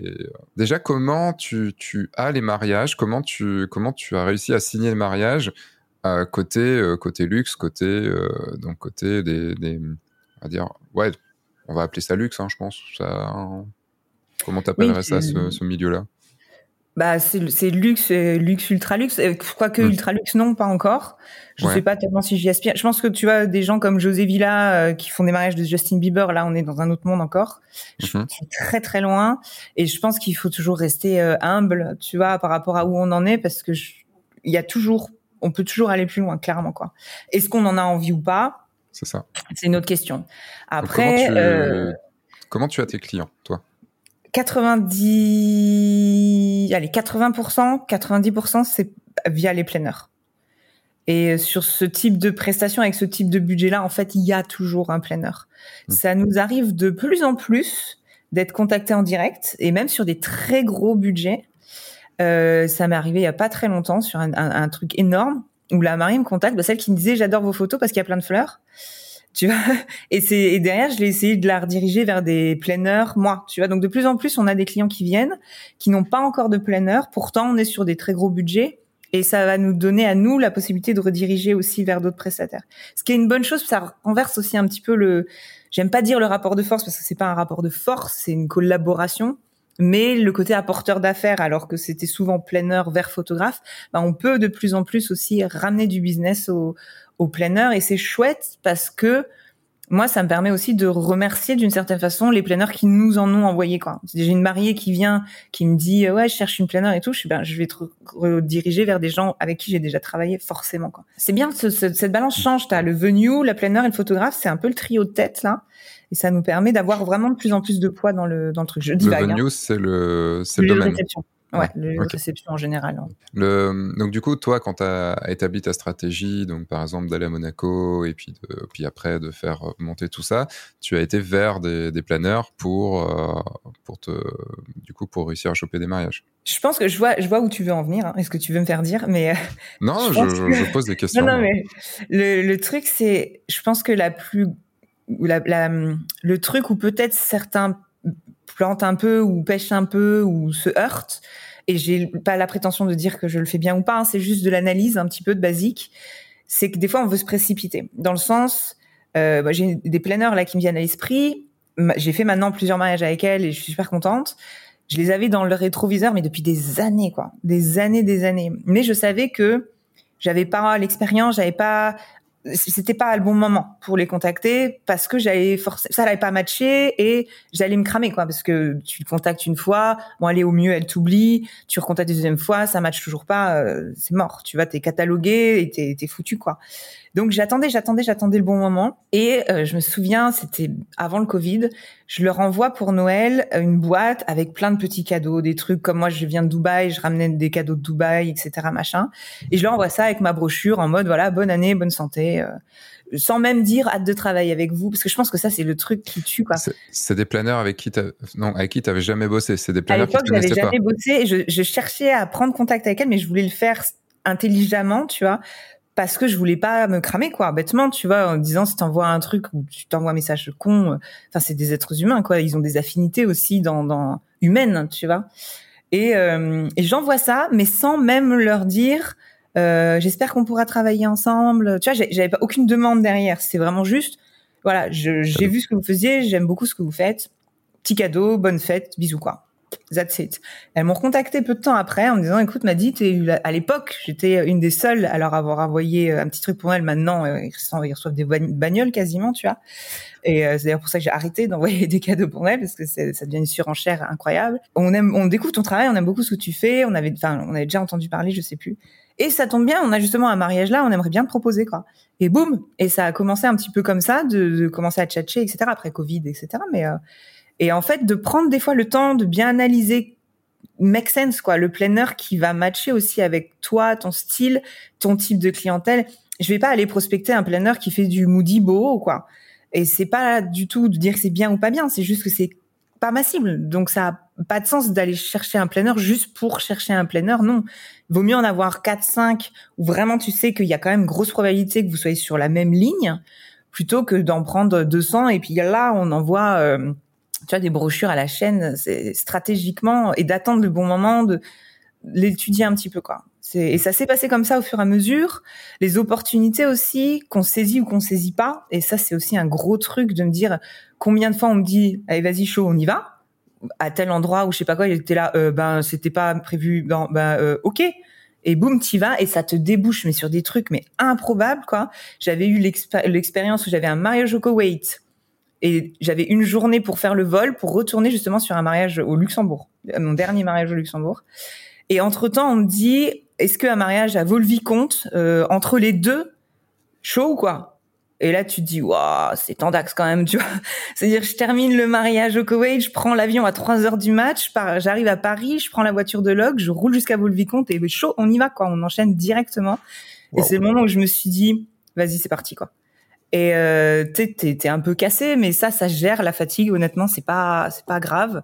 Mais c'était un, truc de malade. C'était un événement de fou. Il fallait pas que je loupe. Quoi. Je pouvais pas le louper pour le portfolio, tout ça, tout ça, tu vois. Donc t'as des fois des trucs comme ça où t'as beaucoup de gens qui vont dire non ou qui vont être apeurés par le truc. Ils disent oh, attends attends c'est trop compliqué, c'est trop. Mais vas-y punaise, euh, chaud quoi. C'est mm. des fois les trucs les plus fous qui te font sortir des images, qui te donnent des des options improbables prendre les devants, se créer, et puis ce truc qu'on répète sans fin qui est euh, on vend ce qu'on montre, quoi. Encore et encore et encore. Et puis dans, dans ce côté opportunité, il y a aussi euh, je l'ai fait. Tu vois, il y a aussi le côté euh, bon, ok, je me connais, je me pousse. moi, c'est un truc que j'aime bien faire aussi, me pousser à mes limites pour voir où sont mes limites et dire non, voilà, là, ça sert à rien, je pourrais pas. ou en effet, enfin, le, si le tu en parlais tout à l'heure de retour sur investissement, de, de, ou de raison plutôt de, de prendre un, job ou pas. Il y a, peut-être aussi le côté challenge, qui peut, on pourrait rajouter une cinquième qui, était le, qui est le côté challenge, juste dire, euh, mm. bah, comme certains pourraient dire, bon, allez, je vais faire un marathon juste pour me, ou un Ironman juste pour, euh, pour me challenger. Bah, il y a ça aussi, c'est que dans la vie, on, je pense qu'en tant qu'entrepreneur, si on n'aime pas se challenger, il y a, il y a un petit souci quoi. Enfin, entrepreneur et, challenge vont un peu pour moi un peu avec. Ton niveau après de, challenge, il est propre à toi. je veux dire, le kiff là que j'ai fait de trois jours où on a dormi trois heures, on a pris fait un vol Koweït Paris, après un train Paris Luxembourg, enfin avec des voitures de loc entre les deux, tu vois, et des hôtels miteux. C'est pas un kiff pour tout le monde, tu vois. C'est, je peux vraiment le concevoir. Après, moi, c'est les trucs qui me font vibrer, quoi. Et je pense qu'il y a un moment où quand tu veux passer un peu ces plafonds de verre euh, du monde ben, du luxe ou des choses comme ça. Il y a des fois, il... quelqu'un qui est un petit peu plus pépère ou des choses comme ça, il y a peut-être mais, mais, je dis du caca parce que tu vois, je suis en train de penser à des photographes qui me viennent à l'esprit, qui ont une vie de famille, euh, pépère, etc. Et qui les, les opportunités se sont présentées autrement. Donc, il n'y a pas de règle. Il n'y a pas de règle. Mais de garder le cap, quoi. C'est le truc le plus important, je pense. Qu'est-ce qui t'a permis de, de, casser, du coup, ce, ce plafond de verre et de passer dans ce monde, enfin, c'est même pas un plafond, mais qui a permis de casser ce, cette vitre, on va dire, et de passer dans ce monde de. Tu veux rire? Oui. Toujours. Oui. le Covid. Ouais. Ok. En fait, quand je suis arrivée, je l'ai analysé le truc, hein, parce que je me suis dit quand même, euh, tu vois, c'est cool, hein, mais c'est un peu bon. Qu'est-ce qui s'est passé? En fait, quand je suis arrivée dans le sud en 2019, j'ai semé des graines qui, en théorie, étaient censées porter leurs leur fruits l'année d'après, 2020. Covid arrive. J'avais donc mis deux trois petites graines mais ça restait léger j'étais pas enfin tu sais j'ai beaucoup de gens me connaissaient pas euh, sur le sur la French Riviera etc euh, et dans ce monde là que je cherchais à développer quoi et le truc c'est que euh, pendant le Covid les gens avaient rien à faire concrètement. Donc c'était vraiment le moment de rencontrer des gens faire des shoots. Et ça on me l'a beaucoup dit pendant le Covid. On dit on voit que tu te bouges en fait alors que d'autres en profitent pour se dire c'est cool, on est payé à rien faire quoi. Alors que moi j'ai jamais autant bossé que pendant le Covid, dans le sens projet, dans le sens euh, network, dans le... enfin moi j'ai pas arrêté quoi. Et j'ai kiffé le confinement. J'étais là, mais c'est pas possible, c'est déjà fini. Parce qu'ici que c'était que trois semaines, tu vois, donc j'étais blasé quand ça s'est terminé. Bref. Et euh, j'ai utilisé ce temps-là pour discuter, faire du relationnel, comprendre comment fonctionnait le marché un petit peu, et me rendre compte qu'en fait moi qui pensais être déjà sur un certain tarif et sur un certain niveau de prestation, mais il y avait encore tellement de marge, quoi. Et me dire là concrètement, si je lance là maintenant avec ces tarifs-là, genre 5 6 000 dans les eaux-là, je vais me retrouver bloqué et catégorisé, tu vois. Et, mmh. et c'est vrai, hein, quand tu après t'es connu sur un marché pour euh, ce type de prestat, ce type de prix, c'est très compliqué d'en sortir et de monter tes tarifs, etc. Et je discutais, j'ai eu la chance de vraiment être euh, sympathisée en fait hein, humainement, tu vois, avec des gens dans, dans l'hôtellerie de luxe, euh, avec des planeurs qui avaient le temps en fait de discuter, d'aller boire des coups et de manger. Et moi, je suis assez sociable, donc ça passe facilement. Et je vais bien picoler, mais petit côté Lorrain, tu vois. Non, je plaisante, je plaisante. je même pas Mirabelle. Mais, mais De toute façon, t'inquiète, toutes les régions françaises, ils aiment bien picoler. Hein, donc, c'est la euh, France, hein, tu sais, on a ça dans le sang. Quoi. Quand mes mariés me disent, tu bois de l'alcool, je dis, bah, je suis française. Ah d'accord, bon, je ramène une bouteille. ok, c'est cool. Tout est dit, quoi. Et puis, euh, ouais, donc tu vois, ça m'a permis de me dire, ok, là, j'ai vraiment un choix stratégique à faire. Soit je pars chaud, quoi. On y va, on tente le coup avec des tarifs différents, des prestats différents, mais aussi je me mets moi une pression de plus pour une qualité de prestation, une qualité d'expérience client que j'upgrade, parce que c'est pas le tout de rajouter des prix, ça c'est vraiment du bullshit, faut vraiment pas croire ça. Mm. Euh, c'est derrière, il, faut s'obliger aussi, et surtout pour les planeurs qui attendent de toi un niveau de prestation qui correspond avec ce tarif-là. Je peux pas arriver en short t-shirt, enfin, j'extrapole le truc, mais euh, c'est partie des millions de choses que tu es censé upgrader aussi avec ton tarif, quoi. Ou alors, euh, j'ai peur, en fait, et je le fais pas, et je reste sur des tarifs un petit peu plus bas, mais je dis vas-y, c'est quoi, chaud, on y va. Moi, je te dis, j'ai pas de limite. j'ai fait ça, j'ai signé les premiers mariages comme ça, et comme on dit, une fois que tu as signé les premiers, en fait, tu sais que c'est possible. Et après, c'est sans fin. Et tu commences aussi à rentrer dans ce milieu-là avec d'autres gens sur ce type de mariage-là, des vidéastes beaucoup. Enfin, un de mes meilleurs amis est, vidéaste euh, sur ce type de prestat, donc on parle beaucoup. Et qui me dit, mais chérie, t'as une marge de progression qui est énorme, quoi. Ils bossent avec machin, avec truc. Ils me disent, ils prennent deux fois ton prix. Euh, euh, il y a encore des, des possibilités. Il y a encore des clients qui sont sur une catégorie au-dessus. Et c'est génial. Pour l'instant, je suis pas moi, je me considère pas prête à aller sur cette clientèle-là psychologiquement ça viendra ou pas, peu importe. Le fait est que là, pour l'instant, je suis à l'aise avec mes clients comme ça. Et puis, tu vois, le, tu te dis, ouais, il y a aussi 12 ans de, d'expérience derrière. Et euh, après, euh, bon, tu te, tu te, ton tarif a un sens, tu vois. Moi, je me vois plus me dire, je downgrade sur mes tarifs parce que je, je sais qu'on les vaut, quoi. Dans l'expérience client, dans ce qu'on se casse la tête à faire. Euh, tout, enfin voilà, il y a tout un truc derrière qui pour moi justifie les tarifs sur lesquels on est aujourd'hui, quoi. Bien sûr. Tu, euh, c'est quoi les exigences d'une euh, de cette clientèle euh, luxe?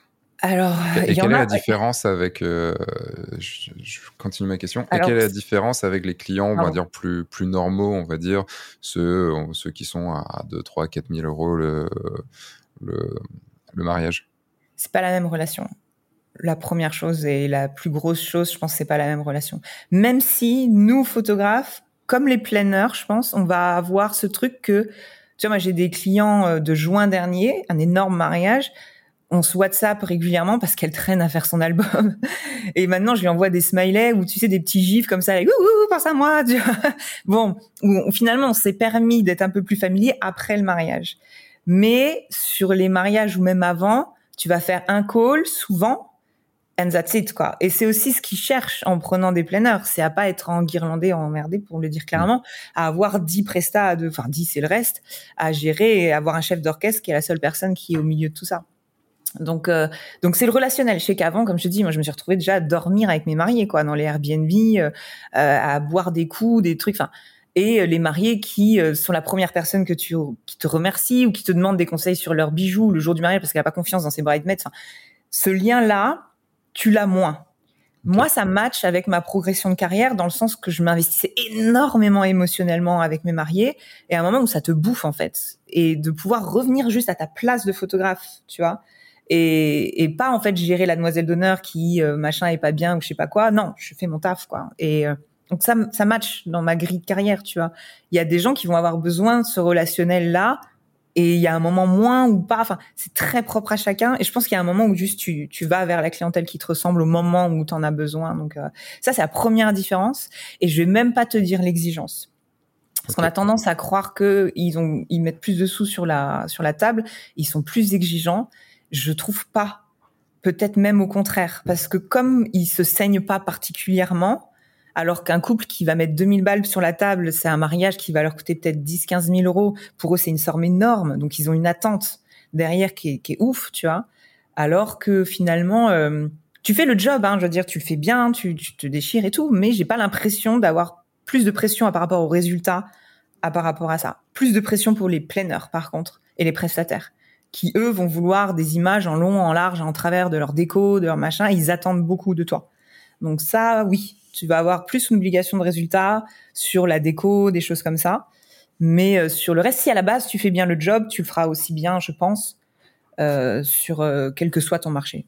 Hmm. C'est peut-être. En, en, gros, tu peux moins te permettre d'être familier avec eux.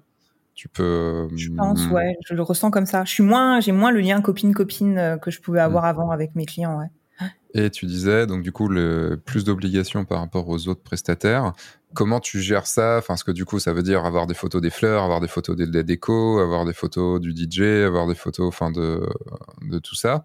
Euh, donc, ça fait partie de dans ton dans ton cahier des charges quand tu enfin de ton process quand tu quand tu shootes un mariage tu euh, tu as toute cette partie où tu vas spécifiquement avoir des moments où tu sais que tu fais les photos pour les prestataires et pas pour les mariés Ouais. Après, euh, on, on, me dit souvent un truc, c'est pas moi qui le dis, mais je, on me dit je suis un peu une machine de guerre. Alors, c'est pas, j'aime à croire que c'est un compliment. J'ai décidé de le prendre comme ça, mais mais je suis ultra euh, organisée et euh, et si tu, tu, tu, me vois, je, quand je shoot une déco, c'est clac, clac, clac, clac, clac, clac, clac. Tu vois, je sais exactement où je vais, ce que je dois avoir, dans quel angle. Dans ma tête, il y a un catalogue de ce que je dois sortir. Et j'essaye, si on me donne le temps, et ça, c'est un autre débat, mais euh, c'est l'organisation. J'ai fait d'ailleurs un e-book euh, qui est disponible sur ma plateforme où tu peux avoir justement shooté la déco de mariage pour wedding décor pour être sûr de rien oublier. Ah, et c'est exactement tout ce qui se passe dans ma tête en fait. On mettra le, le lien dans la description. Voilà, c'était un petit moment promo. Mais euh, mais ouais, je pense que c'est l'expérience, mais c'est pas parce qu'on n'a pas l'expérience qu'il faut s'empêcher de faire des to-do list. Et ça, c'est vraiment le truc. Euh, faut un peu mettre sa fierté de côté des fois. Moi, ça m'arrive complètement de me faire des to-do list pour des trucs que je vais être sûre de pas oublier. Euh, je clique, clique, clique. Euh, on n'est pas des machines, quoi. Donc, euh, se dire, je vais être sûr de pas oublier ça, ça, ça c'est important, ça c'est important. Je me le note sur la main, comme à l'école. Je dis à mon assistant, tu me fais penser. Ah, généralement, je lui fais penser de me refaire penser. Enfin, on s'en sort plus.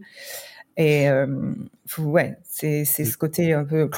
Et je pense aux prestats. Je me dis, tu vois, là, on est sur un mariage à je sais pas combien de millions de dollars ou je sais pas quoi.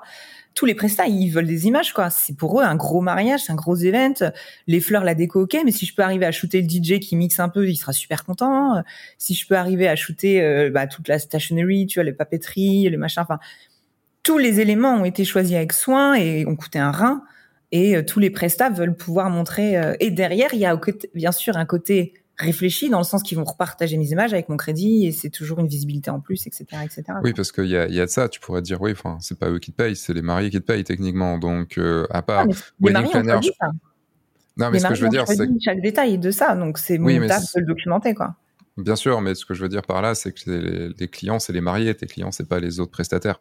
Donc tu pourrais très bien dire, bon, bon, enfin moi, c'est pas, euh, tu vois, je demande pas avoir un bouquet à la fin de mon, à la fin d'un mariage, et de repartir avec un bouquet, de repartir avec une mixtape et repartir avec euh, avec quatre plats que je vais pouvoir me faire le lendemain, quoi. Et les, alors que là, les autres prestataires, euh, ils, ils attendent de toi que tu aies fait du taf pour eux tu vois, à ce moment-là.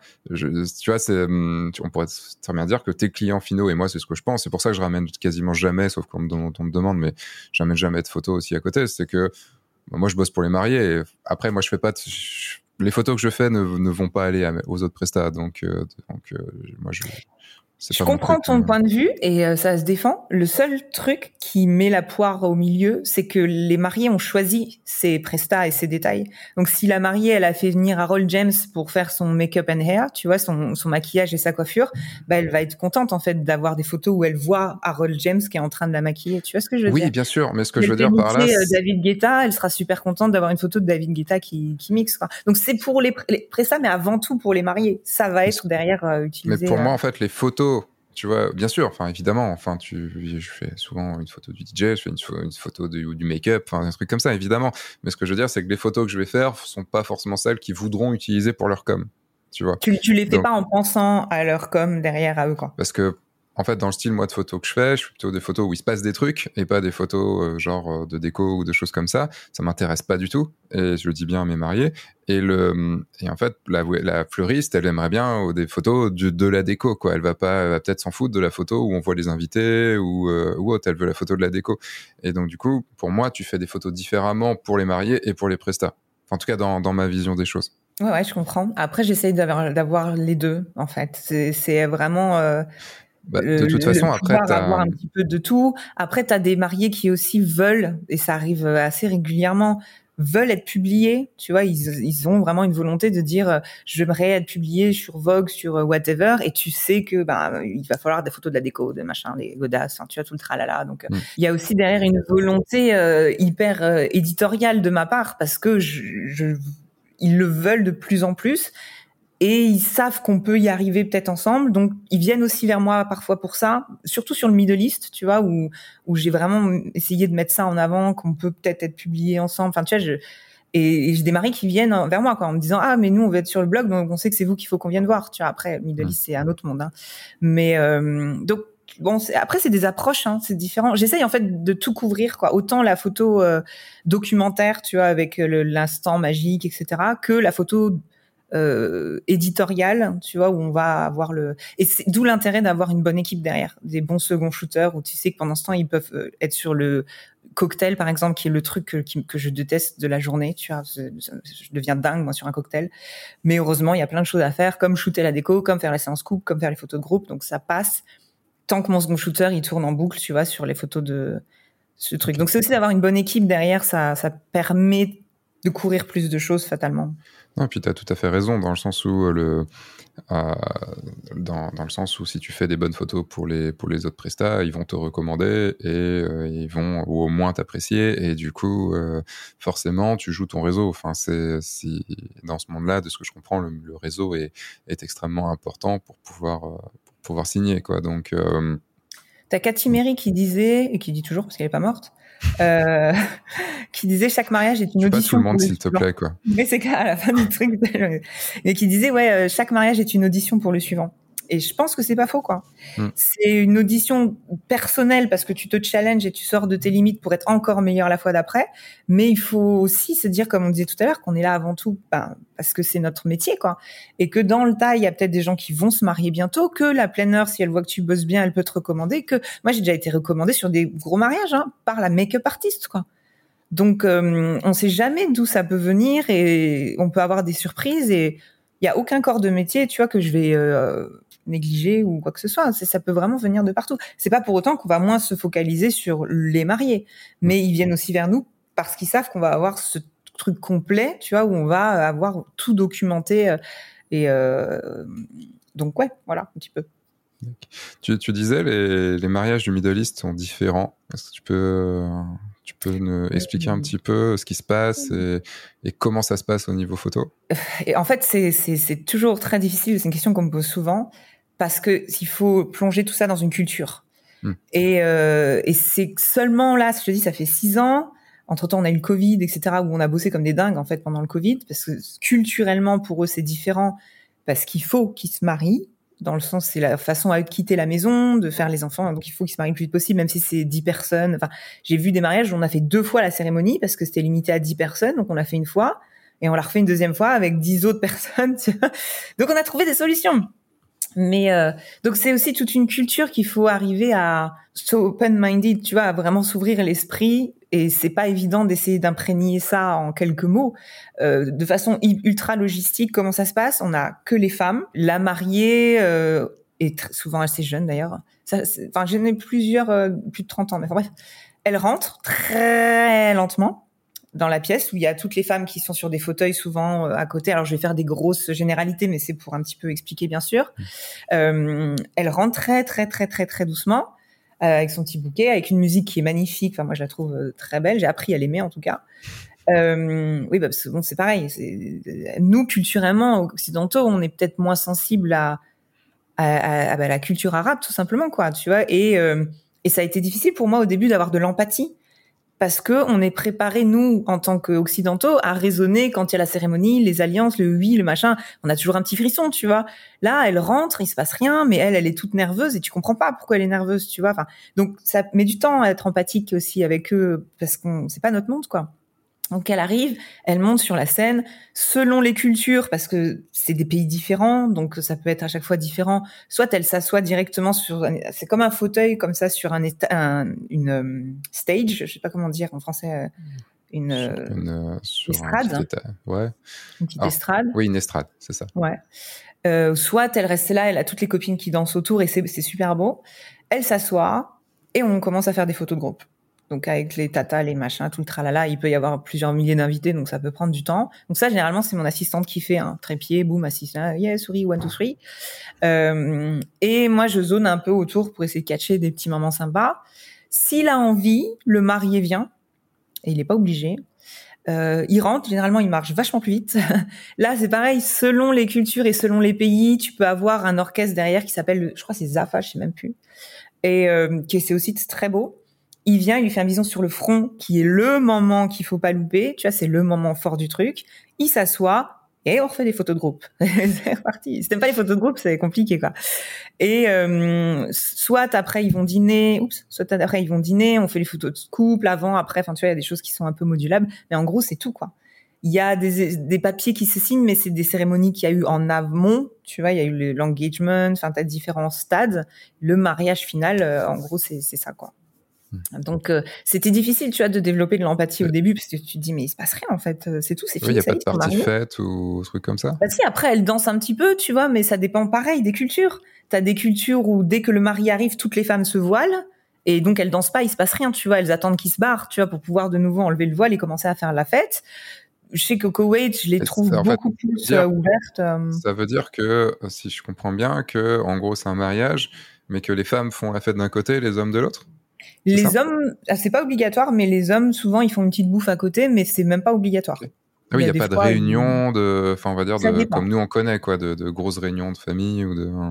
Bah, c'est séparé, quoi. Et puis, comme je te dis, euh, ici, contre toute attente à Dubaï, c'est plus tradit, je trouve, qu'en Arabie Saoudite. Et de la même façon, en fait, tu peux pas avoir d'équipe d'hommes. Vidéo, photo, c'est femmes, tu vois. Okay. Donc, euh, c'est aussi, moi, ça m'a obligé à trouver des équipes euh, féminines exclusivement ça s'ouvre un peu, mais bon, c'est pas encore euh, ouf, quoi. Et euh, donc tu vois, c'est différent. C'est différent. Euh, moi, je sais que les premières fois où quand j'ai vu toutes ces femmes se couvrir, je me suis dit, t'as un homme qui a le pouvoir de couvrir genre 2000 femmes, c'est chaud, quoi. Tu vois. Et puis après, tu t'imprègnes de leur culture et tu comprends juste que c'est une culture différente. Et c'est même pas une histoire d'être féministe ou pas ou tu vois, de trucs comme ça. C'est juste différent. Hmm. Et à partir du moment où tu arrives à ouvrir cette petite case là, ça te permet d'être empathique, ça permet de le vivre avec elle, ça te permet d'être excited, enfin tu vois, de d'avoir ce relationnel que tu avais aussi avec ses clients occidentaux quoi. Mais c'est, euh, moi je te dis, ça m'a pris six ans quoi, hein. c'est pas fini.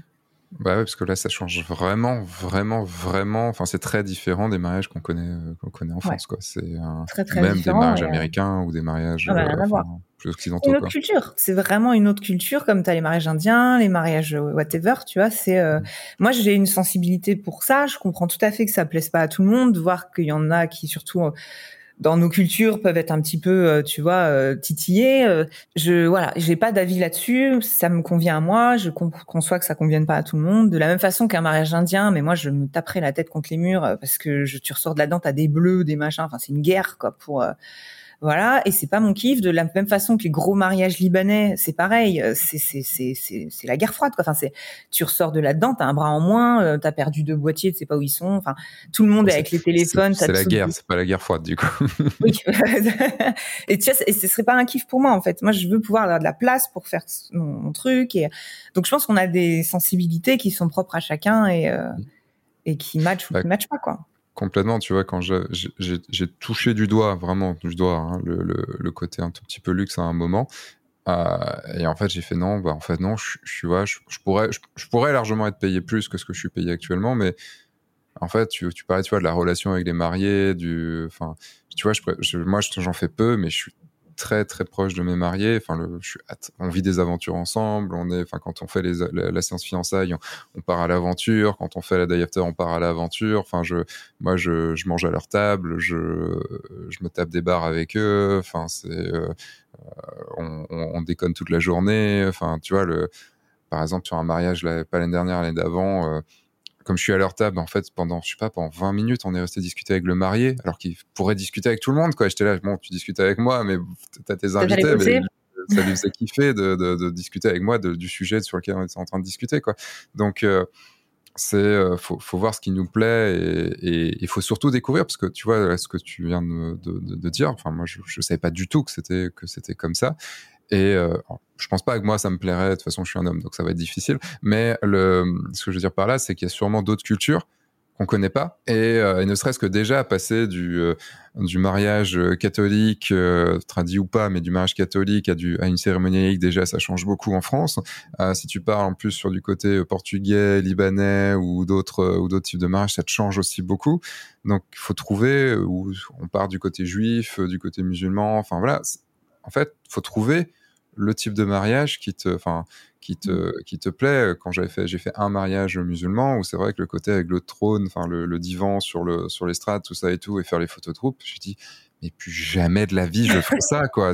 Mais jamais, c'est pas possible. Enfin, ça, c'est la mort de mon métier. Enfin, c'est dans, en moi, si tu veux, quoi. C'est, je meurs si je fais ça, quoi. bien sûr, bien sûr. Mais ça, il euh, faut, il faut arriver, et peut-être que, je sais pas si c'est les années, l'expérience ou, ou juste des fois une conversation que tu vas avoir avec quelqu'un, tu vois. Mais juste arriver à se dire ça, c'est pas mon marché, quoi. Et je pense que souvent, quand on débute ou même en milieu de carrière, et je suis passée par là aussi, on a tendance à vouloir toucher à tout pour. Non, mais moi, je... combien de fois j'ai cette conversation où on me dit euh, ah mais moi je, je m'adapte, j'ai des mariés de tous les. Non, c'est du bullshit en fait. Tu vois, tu te rends pas compte, mais tes mariés ils ont forcément quelque chose en commun. Tu vois, des valeurs ou ou un type de marché ou whatever, mais il y a forcément quelque chose. Et à vouloir taper sur tout, au final, on tape sur rien. Moi, je, je crois vraiment dans la niche. C'est vraiment le truc. Je crois dans la niche. C'est plus t'es dans une micro-niche, dans un truc bien spécial, plus tu peux devenir expert dans ton domaine quoi. Et c'est pour ça que j'essaye euh, de limiter vraiment. On dit on fait peu de mariages, euh, exactement je sais quelle est ma clientèle, etc. Et c'est et moi je suis la Frenchie, tu vois, la blonde aux yeux bleus euh, qui arrive sur le Moyen-Orient, tu vois, et qui est la photographe et je leur vends du Chanel et de la Tour Eiffel parce que je kiffe ça, tu vois. C'est c'est je mens pas quoi. Mmh. Donc le truc c'est aussi de se dire on a voilà je suis là mais c'est moi, petit, mais c'est moi. Et mmh. à partir du moment où tu arrives à trouver ta place comme ça, bah toi, continue dans cette direction, essaye pas de toucher à tout. Moi, je dis toujours, tu touches à tout, n'excelle en rien. C'est un peu ma mon cheval de bataille. Et tu as déjà vu, je suis sûre, les... ça me fait sourire. Je suis désolée, je vais peut-être euh, froisser certaines personnes. Pardon, en fait, non, pas pardon. Euh, mais les mecs qui, je dis les mecs, je sais pas, c'est souvent des mecs, mais euh, qui mettent euh, photographe spécialisé en mariage, grossesse, corporate, euh, famille. je suis gars, c'est pas spécialisé quoi. tout le monde le, tout le monde le, que ce soit mec ou fille, hein, t'inquiète. Genre, je me bats. comme moi, j'ai beaucoup d'élèves qui arrivent et qui n'ont qui viennent de commencer ou qui veulent commencer, voire même des qui ont déjà fait pas mal, pas mal, pas mal de, de prestats. Ma plus, une de mes plus grosses batailles, c'est spécialise-toi, putain, arrête de mettre tout sur ton site, bordel de cul. Après, je peux comprendre qu'il y ait qu'on aime plusieurs choses, tu vois. Moi, je sais que je, prenais des kiffs à une époque à faire euh, euh, de la séance grossesse, tu vois, des choses comme ça. Ça vient naturellement parce que mes mariés font des enfants derrière, euh, etc. Et mais il y a un moment où je pense le choix se fait naturellement, tu vois. Il y a forcément un truc vers lequel tu vas te diriger plus naturellement ou plus spontanément. Et mais accepte-le et, et mise tout là-dessus. Je pense que vraiment, ceux qui s'en sortent, c'est ceux qui sont dans une micro niche, quoi. Tu regardes des mecs, euh, José Village, je parle de lui parce que à l'heure actuelle, je pense que c'est un des photographes les plus chers euh, du marché sur du mariage. Euh, le gars s'est spécialisé en mariage de stars, quoi. Alors c'est pas dégueulasse comme niche, hein, c'est sûr. Si par contre, imagines la pression qu'il a aux fesses quand le lendemain c'est le mariage de Justin Bieber, je suis pas sûr de vouloir vivre ça. Mais bah, c'était, j'arrive jamais à me rappeler de son putain de nom. Euh, il y a encore quelqu'un qui m'a beaucoup aidé, mais je n'arrive jamais à me, rappeler de son nom. Euh, ça va, il me connaît pas, donc c'est pas un problème. C'est un photographe de un d'Hollywood, de, enfin de Californie, et il, racontait le mariage de, de. Et en gros, et il avait. Nom, mais oui. C'est pas Alex quelque chose? Non, c'est un chauve, euh, un vieux chauve. Ah bon? Comme ça, ouais. Ah, c'était un des mariages de Gillo, mais pas le dernier alors. Ah peut-être alors. Oui, c'est non non, bah, c'était il y a dix ans, donc euh, ah oui, bah, voilà. je sais pas combien de fois il s'est marié, donc je, je, je, ne, je, ne, connais pas tout ça.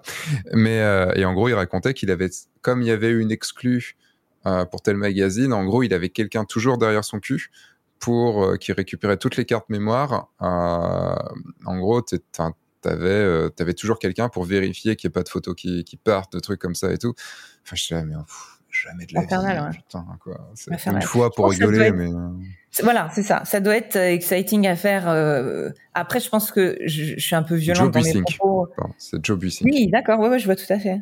Je pense que en France, on n'a peut-être pas ce marché-là pour nous. Donc, ça va être plus vers les US où tu as les stars qui vont dépenser des fortunes, machin, tout ça. Euh, mais euh, à faire une fois pour le kiff, ouais, tu vois. Mm. Mais euh, je sais pas si, je sais pas. En fait, je saurais pas dire parce que tu vois, il y a quelques années, je te disais que des mariages sur ce, le marché où je suis aujourd'hui, c'était quelque part où je voulais absolument pas aller. Et finalement, je me suis dit, donc ne jamais dire jamais. Mais c'est encore un autre délire, quoi. On n'y est pas. Côté, côté, on revient French Riviera, tout ça. du coup, quelle est la différence entre ces mariages-là, les mariages très cher, euh, comme ça, très gros budget, tout ça, euh, par rapport à des, à des mariages euh, que tu as pu connaître avant, plus, plus clair, enfin, en tout cas, la majorité des mariages en France. C'est quoi la différence? Est-ce qu'il y a des différences? Ouais, bien sûr. Bien sûr. Alors des mariages franco-français, j'en ai même en général pas tant fait que ça dans ma carrière, dans l'ensemble. J'ai très vite été vers le Luxembourg avec une clientèle du Luxembourg, avec d'autres tradition, etc., un peu plus inspiré germanophone, voilà, euh, enfin germanique du moins, pardon. Et euh, après, oui, bien sûr, parce que souvent c'est des gens qui vont. Alors ça, c'est vraiment un kiff. Moi, c'est ce que j'aime beaucoup, c'est que c'est des gens qui pour une raison ou plus une autre, sont plus à l'aise avec les caméras. C'est vraiment quelque chose que moi je kiffe.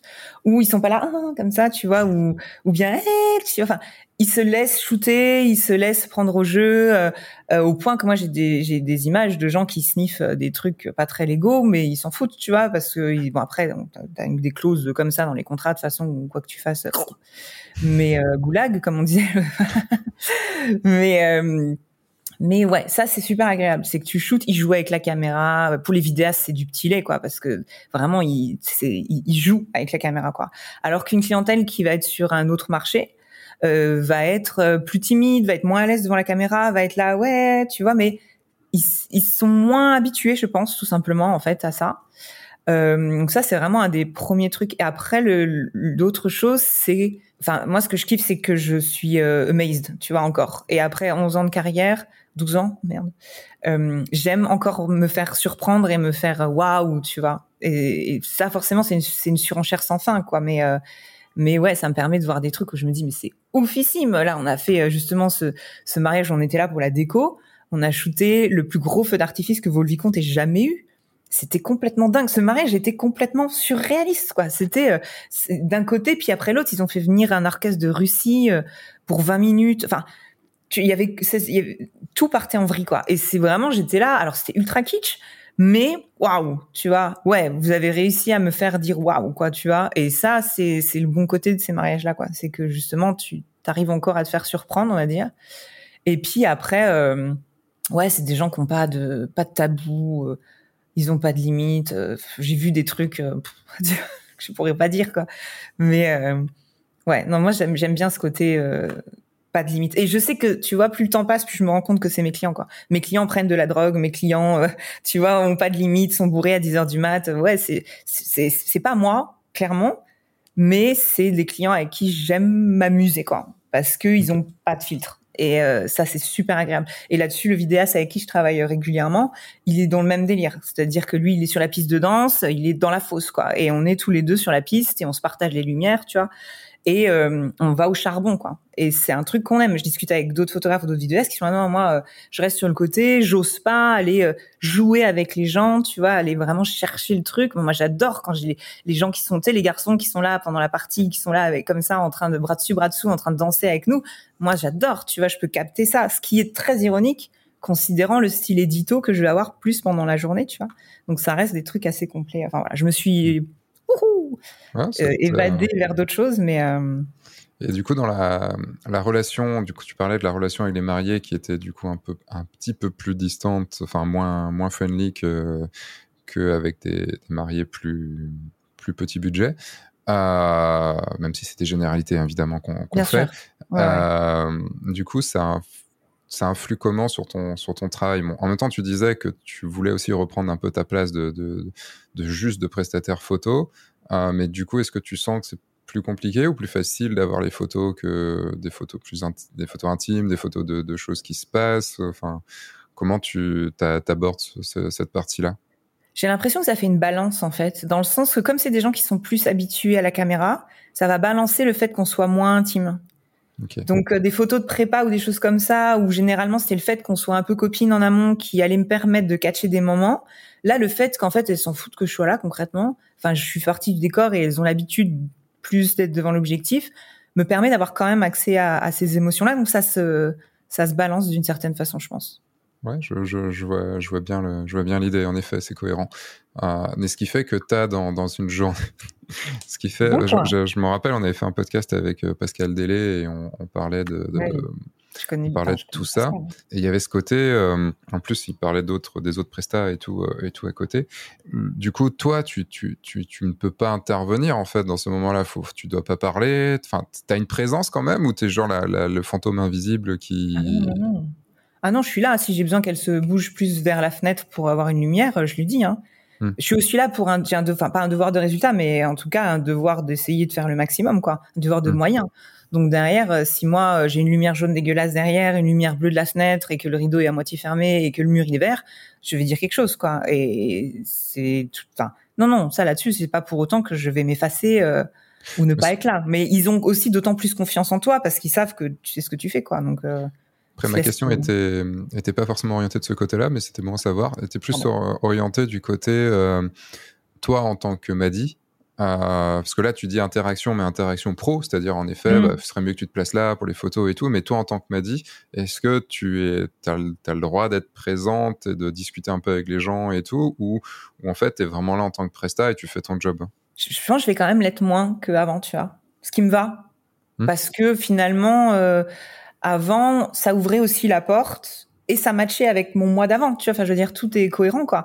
Euh, mais ça ouvrait la porte aussi à des demandes qui dépassaient mes compétences et qui me fait que je me retrouvais à devoir assumer des choses qui n'étaient pas de, tu vois, genre elle est où la demoiselle d'honneur ou elle est où la piote, la cérémonie va commencer, vite, vite, vite.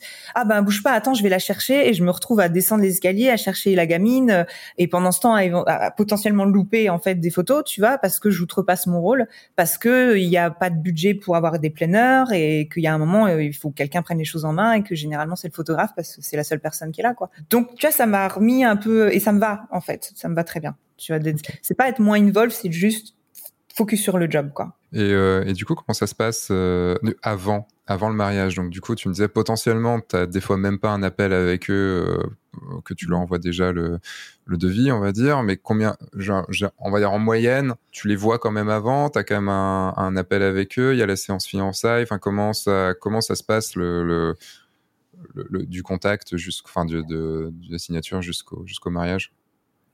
Alors en fait, avec cet esprit de peu de mariage vient une notion d'exclusivité qui fait que, en gros, à peu de choses près, quelquefois la planeur veut vraiment garder le contrôle sur le truc et j'ai zéro contact, j'ai même pas leur numéro de téléphone et moi je respecte, je m'adapte. Hein, et à un moment, c'est aussi le choix des clients de ça, donc euh, je, y a pas de souci quand elle me donne le contact, parce que des fois elle me dit tiens prends contact avec elle, comme ça tu fais un call et puis euh, ce que moi je préfère entre guillemets, j'essaye de voilà on fait un call, si c'est tout bon pour eux, on fait les devis, le machin, les contrats, toute la paperasse, les acomptes et je leur donne accès en fait à ma ligne privée, à mon numéro perso qui et je leur dis bien c'est parce que vous êtes mes mariés quoi. C'est mes, mes mariés à moi voilà c'est pas tout le monde et je joue un peu aussi sur ce côté là voilà vous avez accès à ma ligne privée s'il y a quoi que ce soit vous m'envoyez un WhatsApp. WhatsApp c'est ma vie. Et donc de temps en temps elles peuvent m'écrire un petit mot genre ah tiens je pensais là j'en ai une euh, qui fait son mariage euh, sur la côte Amalfi qui me dit ah ce serait bien la veille du mariage si on pouvait faire une petite séance un peu de chez Gabbana etc je suis ah cool vas-y c'est chaud envoie les inspi et on discute. Donc certaines, on va pouvoir avoir un bon, tu vois, ça va, on va aller plus loin que juste pro. Mais après, tout ce qui est organisation, euh, truc un peu chelou, etc. Enfin, relou, pardon, pas chelou. Là, on va, on va bosser plus avec la planeur. C'est-à-dire que si j'ai des contacts après avec les clients, c'est pas pour la logistique. Ça aide pour, euh, si elle, elle a envie de m'envoyer des inspi ou si elle a envie de rajouter une séance ou un truc comme ça. Généralement, j'ai plus, et c'est mon grand regret, mais de, de séances engagement parce que j'ai pas de clients locaux en fait. Donc ils viennent euh, avant le mariage, ils sont avec la famille. Euh, au mieux, on se fait une petite séance couple au welcome dinner, tu vois, le, avant le mariage. Mais mmh. souvent, c'est pas plus que ça. Et, euh, et j'essaye vraiment de forcer pour cette séance couple-là. Mais généralement, ça s'arrête là, quoi. Okay. Et moi, je suis toujours ouverte s'ils ont besoin de parler, ce que je leur dis. Je, faut pas hésiter, quoi. Je veux que vous soyez dans la confiance, c'est le plus important pour moi. Et si ça signifie se refaire un call avec belle maman ou whatever, enfin, on est là, quoi. Donc, il n'y a pas de souci. Ok. Et, euh, et après le mariage, comment ça se passe? Oh bah une fois que c'est passé, je plaisante. Se faire foutre, puis ne voilà, va pas couper ça pour le mettre en bande-annonce, tu vois, ou en genre en même, tu vois, ou en gif. Vas-y, dis-le qu'ils aillent bien se faire foutre, mais non, non, clairement pas, non, clairement pas. Et c'est là que je trouve que notre métier à nous, il est formidable. C'est que tu as quand même beaucoup de prestataires. Une fois que la presta est faite, bisous, bisous, c'est terminé, quoi. Que ce soit la, la DJ, le catering, enfin, c'est fait, c'est fait, quoi. Et nous, on a ce truc de pouvoir se dire quand c'est terminé, c'est pas terminé. Donc moi, j'adore euh, le tout ce qu'il a découvert des images. Ensuite, on commence à travailler sur l'album. Donc c'est des projets qui peuvent durer parfois, je te dis, un an euh, à mon grand dame parfois. Mais euh, mais c'est des fois c'est du harcèlement. C'est chérie, l'album. donc bon. donc c'est chouette de pouvoir se dire qu'il pense encore à nous après. Et ce qui est cool, c'est que justement, s'ils ont des événements après, c'est logique pour eux, tu vois, que ce soit avec nous, ça se fait quoi. Parce que c'est là qu'on va peut-être même plus créer le lien une fois que la folie du mariage est passée, tu vois. Où là, on va aller sur une zone où il n'y a pas les autres prestats, quoi. Il y a que nous. Donc, on arrive sur. Euh... C'est intéressant, marketingment parlant, justement, à peut-être travailler plus cet après parce que là, on a une ardoise blanche où il n'y a pas les autres prestats pour parasiter leurs pensées, tu vois. Et il y a mm. que nous, quoi. Donc, il y a certainement des choses à bosser, quoi. C'est aussi la dernière, la dernière expérience, donc euh, c'est celle qui reste en... aussi en mémoire. Ouais, complètement. C'est magique, enfin, moi, je trouve ça chouette. Sur, euh, sur ton site, tu, tu, tu parles de l'expérience française. Euh, qu'est-ce que qu'est-ce que c'est euh, exactement? Comment est perçu le, le, côté français, à part du fait qu'on boive beaucoup? Comment est, est perçu le, ce côté ouais, ce côté expérience française? Écoute, on a quand même une chance extraordinaire en France et j'en parle beaucoup pour le coup avec Elodie Vilmus qui qui en parle beaucoup et qui met beaucoup ça en avance et qui se bat pour euh, la French Touch, tu vois, et, et faire réaliser aux Français qu'on a. Du coup, disons la touche française, restons en français. Du coup, si on doit dire la French Touch, la French Touch, autant dire la touche française. Qu'on soit logique, merde. Pas des steaks hachés qui font ça aussi, la touche française. Moi, ma prestation, c'est du steak haché. il me semblait que c'était le slogan d'une marque de bouffe, je sais plus. Mais euh, on a une chance extraordinaire. Et pour travailler à l'étranger et pour être euh, des fois euh, en compète entre guillemets avec des Russes, avec de pas trop des Américains ici ou mais mais on a quand même ça. Tu vois, ici on a par exemple des des, des, des Pakistanais, des Indiens, euh, et tu le sens que c'est horrible à dire, mais c'est vrai. On parle pas on part pas tous avec les mêmes billes. Je te parle même pas de la com, de machin, etc. Je parle à un moment où pour eux c'est vachement plus sexy de se dire on a une photographe française, quoi. Donc le truc, c'est qu'on a une chance incroyable d'avoir cette réputation de râleur. Soit c'est une chose, et c'est vrai, et, et, pas commode. Je sais que des fois sur des shoots, on m'a dit mais t'es française? Je fais bah oui, pourquoi? Bah je sais pas, t'es bizarre, c'est bizarre, t'es sympa. Désolée. Bah, j'étais la seule et c'est pour ça que je me suis barrée. mais, on a quand même une réputation qui est d'excellence, qui est de luxe, on dira ce qu'on mm. veut, euh, qui est ouais de raffinement. Et c'est quelque chose. Euh, je pense que c'est dommage de s'en priver, de, de de continuer à alimenter ça, quoi. Donc c'est aussi ce qui fait que moi je fais très attention euh, à nos tenues sur les mariages, tu vois, à tous les tout ce qu'on sort comme produit. Là, on est en train de travailler sur des boîtes pour nos clés USB. Je suis ultra chiante, ils deviennent fous à la prod, mais je veux que ce soit nickel, quoi. Donc c'est aussi un moment de se dire, je peux pas vendre une presta à ces prix-là, me targuer de la French Touch, tu vois, et leur offrir des bouquins Louboutin, des ouais, des bouquins Louboutin, euh, et derrière avoir des produits dégueulasses, tu vois. Donc c'est une aussi une logique dans dans toute ta production derrière, quoi. Hmm. Mais on a cette chance-là en tant que Français d'avoir ça. Euh, après, nul n'est prophète à son, en son pays. Hein. Je dirais être photographe français en France, ben oui, ok, comme tous les autres. Être photographe français ailleurs, c'est peut-être là que ça peut faire euh, un petit donc à méditer. C'est là où tu, tu sors un peu l'accent français euh, quand tu parles anglais, quoi. Ben écoute, tu sais que quand je suis arrivée la première fois à Dubaï, j'essayais d'avoir bah, mon accent anglais autant que possible, quoi. Et généralement, au bout de deux trois minutes, je me fais cramer, quoi. Et on me disait, ah, mais vous êtes français et tout. Je suis, ouais, oui, euh, flûte. Elle me fait, non, gardez le votre accent français, c'est so sexy. Tu ah, bah, c'est vrai, bah, tu vas en vouloir de l'accent français, tu vas en avoir. et bon, il est je vais dégueulasse. Pas faire attention du tout, quoi. bah, j'essaie quand même, faut pas déconner, tu vois. Après, on passe vraiment pour des gens Now qui we can talk in English and with a French accent. yeah, let's try to talk like that. yeah. And what, what about you? Euh, bah, Timmy, euh, bah, écoute, euh, j'ai mon chien sur les genoux. I have my dog on my knees. She's sleeping right now. oh, tu la réveilles en plus. Oui, backstage aussi. Parce que deux heures, euh, c'est long. Hein. On a fait les deux heures d'ailleurs, ça y est. On a fait les deux heures. J'ai encore une, une bonne grosse question à te poser. Oula, mais qu'est-ce quoi donc? Parce qu'honnêtement, j'ai l'impression qu'on a tellement parlé de tout. Quoi. Ah, on a parlé de tout et en même temps, on a parlé de rien. En fait, c'est ça le truc qui est bien, c'est quand enfin, on pourrait en parler pendant des heures et des heures. C'est ça qui est ultra déprimant, c'est que je me dis, tu vois, en deux heures, j'ai l'impression d'avoir résumé ma vie. Quoi. Ma vie se résume en deux heures. Quoi. Non, pas du tout. on pourrait en parler pendant des heures encore, et, c'est ça qui est, ça qui est assez. Enfin, c'est pour ça que j'aime pas, tu vois, les podcasts en, en, une demi-heure. Enfin, en une demi-heure, enfin, moi, je, je me, je me rôde au bout d'une heure et au bout d'une heure, on arrive à peu près à discuter d'un truc à peu près généralement. ah, en fait, au bout d'une demi-heure, trois quarts C'est ça?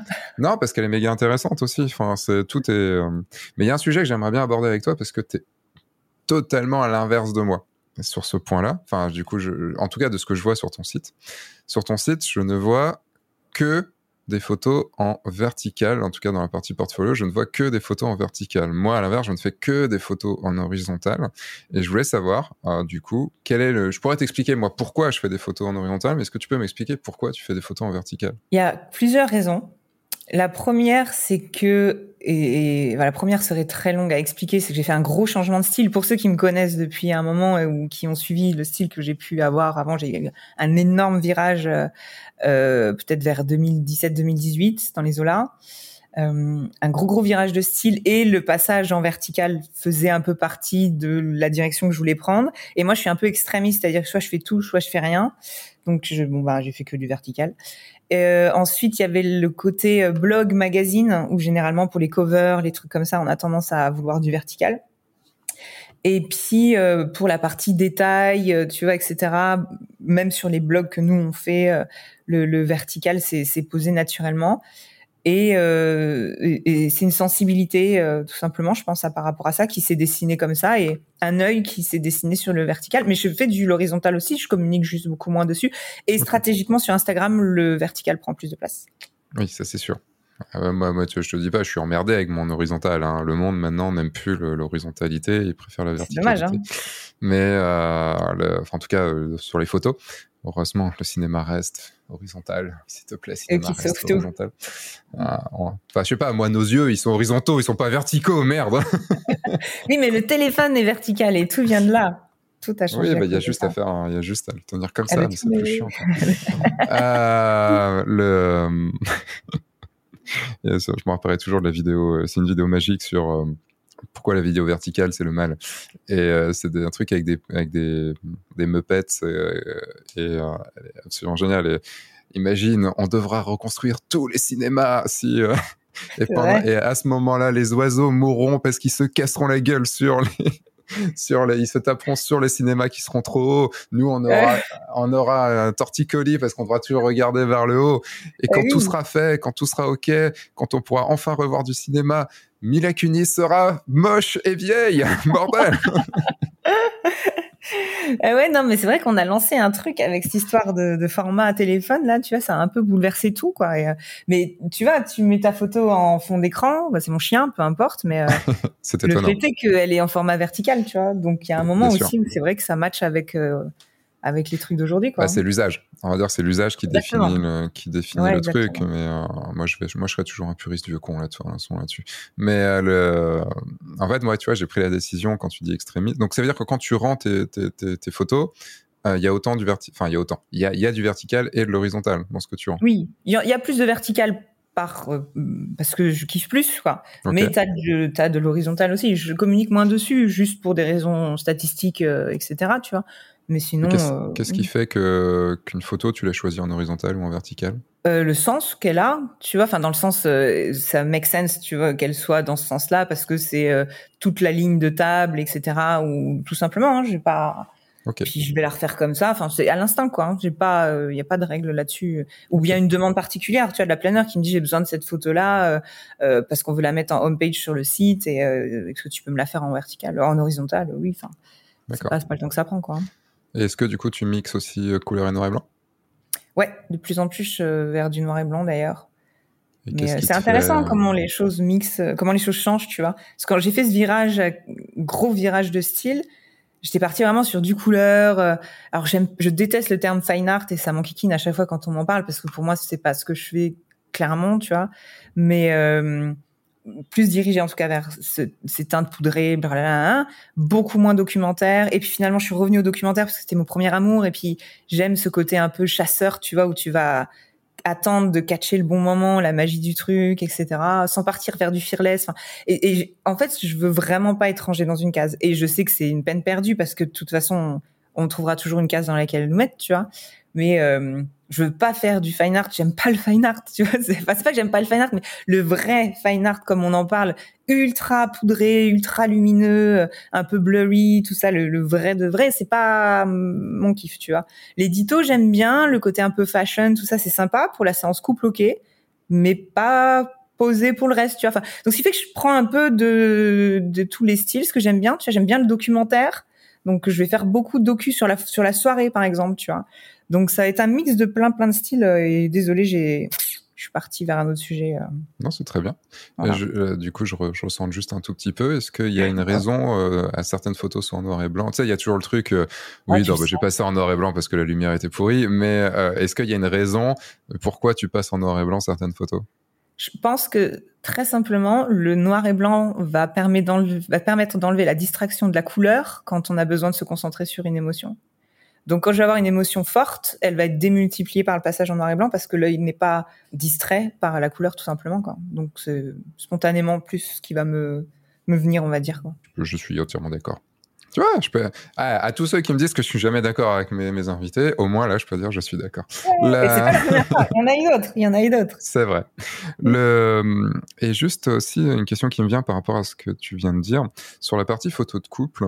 Est-ce que tu sens que les couples sont différents dans ce qu'ils veulent entre les couples luxe et les couples que tu pouvais avoir avant, dans le sens où euh, est-ce qu'il y en a qui sont plus euh, peut-être artificiels Enfin, moi j'aurais, tu vois, la, la, la le raccourci que je vais me faire dans la tête, c'est que j'ai l'impression qu'ils veulent peut-être plus d'artificialité dans le sens ils veulent une belle photo pour pouvoir se la péter un petit peu sur Insta ou pour euh, ou pour se dire tiens on a tu vois on est on est nous et on est très posé. après c'est le côté je suis désolé fine art qui va un petit peu là-dessus où c'est très posé, moins moins vivant je trouve. Euh, mais est-ce que tu tu sens ça dans cette clientèle que mais qu'il y a aussi des photos un peu plus fun? Enfin je commence à c'est compliqué de faire des généralités parce qu'il y a des fois des clients avec des budgets, euh, mais qui vont booker pour une séance. Je me souviens d'une séance qu'on avait fait à Balbiano sur le lac de Côme, et ils nous ont fait venir, ils nous ont payé euh, avec un vidéaste grec adorable euh, pour une journée à Balbiano. C'est quand même pas dégueulasse de louer Balbiano juste pour une séance photo, quoi. Et eux, ils voulaient des photos, des photos, des photos, des photos. Donc,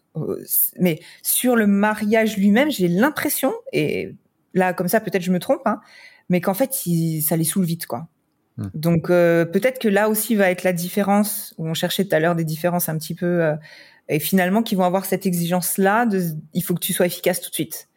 C'est-à-dire qu'en gros euh, là ils ont 10 minutes à te donner pour les séances couple parce qu'ils sont dans le vin d'honneur. Ils vont pas avoir cette tolérance peut-être que d'autres clients vont avoir en disant allez on prend une demi-heure pour faire la séance couple ou allez on prend une heure pour faire la séance couple. Non, c'est hmm. ils passent un moment à moi avec les copains euh, ouais, faut qu'on faille faire des, des, photos de couple. Euh, bon allez, on y va vite fait. Par contre, m'a dit euh, oui bon clic clac boum et on repart. Donc il faut vraiment que tu sois dans l'efficacité quoi. Souvent, je sais que en y pensant, j'ai vraiment peu de temps. On a on a peu de temps. Faut le faire. Ils sont pas, c'est pas la priorité d'avoir 200 photos de couple. c'est pas c'est pas forcément la priorité. Ouais. Et pour la, mais pour la partie Day After, du coup, tu disais il voulait beaucoup, beaucoup, beaucoup, beaucoup de photos, mais c'était des photos du genre euh, plutôt. Euh, je fais une énorme généralité aussi euh, des, des, des, asiatiques qui viennent en, à Paris, enfin on va dire les Chinois qui viennent à Paris et qui veulent la Tour Eiffel, le et tous les tous les et tous les endroits où où en gros ils veulent des belles photos d'eux, de vivantes, euh, où euh, on les reconnaît vraiment eux et pas juste en train de poser devant un fond euh, que plein d'autres gens reconnaîtront parce que c'est super connu. Alors, écoute, c'est un mélange des deux. J'ai pas eu les, c'est pas forcément ma clientèle de, de la clientèle asiatique, Paris, les monuments, tout ça, c'est pas, c'est pas ma clientèle. je vais plus avoir des gens qui vont rechercher une expérience, tu vois. Hmm. on avait fait un couple adorable sur Paris où on avait fait deux jours de shoot, euh, des Anglais, euh, et on avait loué euh, Volvicomte pour aller shooter là-bas, entre autres, tu vois. Et on avait fait tout un circuit, en fait, on avait organisé tout un circuit sur Paris, tout ça, machin, etc.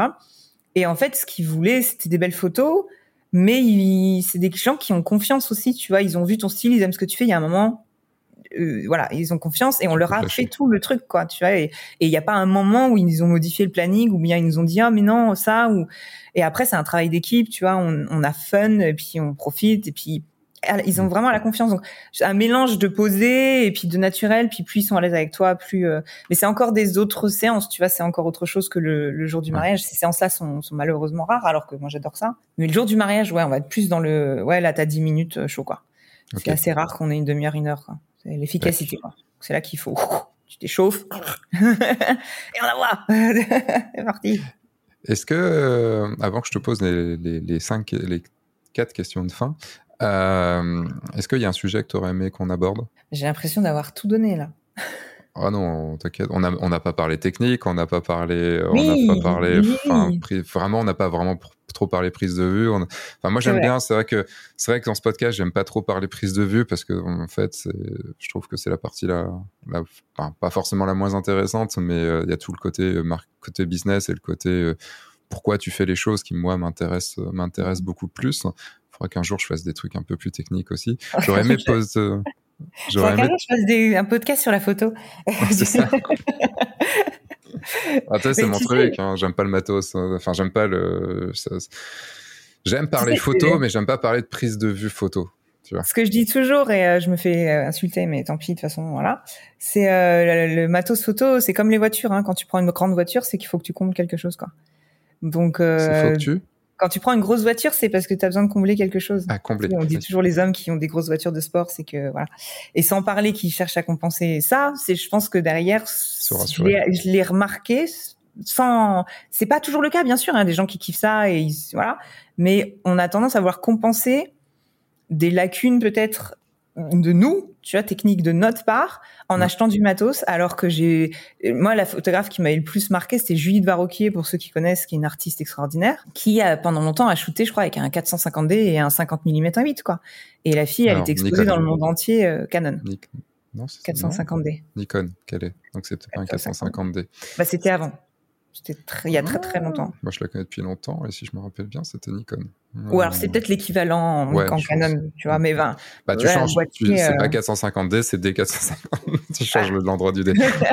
non, c'est pas vrai. Mais tu vois, ça pour dire que t'es pas obligé d'avoir un matos de malade pour faire des, Mm. des bonnes images. Et je pense que c'est vraiment un truc qu'il faut s'enlever de l'esprit. Et quand on nous dit, tu sais, euh, oh là là, t'as un gros appareil photo, tu dois faire des belles photos, mais j'ai envie de te mettre de tarte, quoi. Parce qu'en fait, tu me donnes ton iPhone, euh, techniquement, je serais plus ou moins capable de faire quelque chose de pas dégueulasse en théorie, quoi. Mm. Mais euh, mais c'est ouais, je pense vraiment que le, le matos c'est pas une finalité. Ça peut être un vrai kiff, mais euh, tu vois, moi je suis au Sony, euh, c'est- c'est- pff, j'ai deux objectifs, un ou deux objectifs, et je tourne en boucle avec ça et basta, tu vois. Euh, si, je me suis acheté le Fuji là, enfin il y a un moment déjà, qui est une une, une catastrophe. Hein. Il est lent, hein, c'est chiant. Mais il a un piqué que j'aime bien. Donc tu vois, c'est kiff perso quoi. Mais c'est pas forcément en me disant ça va pallier à toutes mes lacunes et mon incompréhension de la lumière. Ou... Je pense Mm. qu'il y a beaucoup de choses qu'on peut apprendre avant de, de s'enflammer à mettre des sous dans du matos quoi. Ouais, oui. Et puis tu vois, tout ce que je disais au début sur le côté se, se, se former en photo et tout, le nombre de gens qui viennent me voir et disent Ah, je suis désolé, enfin, enfin pas je suis désolé, mais j'adorerais faire ta formation, mais je viens de m'acheter un appareil photo. Ah, La vie est faite de priorités. Hein. Mais tu sais, je, Ben, je... C'est pas l'appareil qui va te permettre de vendre. C'est- Oui, c'est- mais- Par contre, c'est vente qui va te permettre de t'acheter un appareil photo. mais ça, tu as besoin de ton expérience pour, euh, pour le comprendre. Et je pense Mm. que ça, tu peux pas convaincre de- des gens qui, Si, qui, je le sont pas convainc. encore. euh, Regardez-moi, si vous êtes sur YouTube, regardez-moi là, ou écoutez-moi si je suis dans, dans vos oreilles, vous êtes peut-être en train de marcher, en train de faire votre sport, en train de, en train d'attendre le métro, en train de, en train de faire la vaisselle ou je ne sais, je ne sais pas quoi. Votre matériel ne vous permettra jamais de vendre à une exception près en corporate si vous avez un Hasselblad ou un truc comme ça. Mais en mariage, les mariés s'en foutent royal de ce que vous avez. Donc, formez-vous à vendre avant de vous acheter du matériel. Ça vous permettra d'avoir l'argent pour acheter votre matériel. C'est surtout ça. Voilà. C'est vrai, c'est vrai, c'est vrai. Je suis complètement d'accord.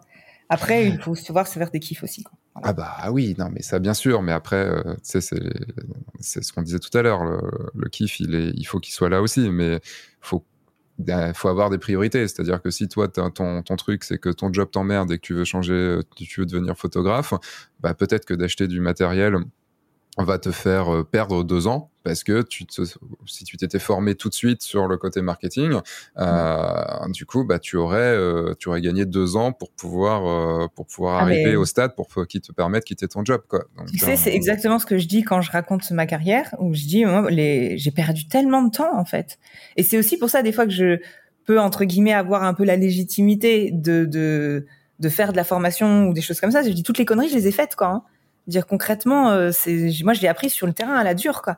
Et le truc c'est que si aujourd'hui le fait de partager peut permettre à d'autres de s'éviter ça, ben jackpot, tu vois, c'est c'est le c'est tout ce que je demande. Mm. Mais euh, si après il y a dix ans, je parle comme une vieille, mais il y a dix ans on n'avait pas accès à autant de formations, de machin, de trucs et donc euh, c'est bon, voilà, on a fait avec ce qu'on avait. Mais si j'avais il eu y a accès 10 ans, à F1.4 existait, donc si. Ouais. Attention à ce que Mais- tu dis. Oui, mais tu vois, il y avait pas tout ce côté marketing, c'était tabou, tout ça, tu vois. Donc, euh, donc c'est Bah, aujourd'hui, euh, ouais, il faut vraiment se dire c'est la priorité. c'est ça, quoi. 2013-2014, c'était le, le livre de Christophe Flers qui est sorti aux éditions Herold sur la photographie de ouais. mariage. Ouais. Euh, du coup, euh, voilà. Je me rappelle encore, j'étais dans le train, trauma quoi. euh, ouais, voilà. Bon, bah, on va passer aux, aux quelques, aux quatre questions de fin. Première question, quel est ton objectif favori 50 sur un mm, mariage? Et pourquoi? Parce que tu peux tout faire. J'ai fait des mariages avec que du 50. Là, je me suis acheté un 35 il y a pas longtemps, juste pour le fun et changer un peu mes perspectives et me sortir de ma zone de confort.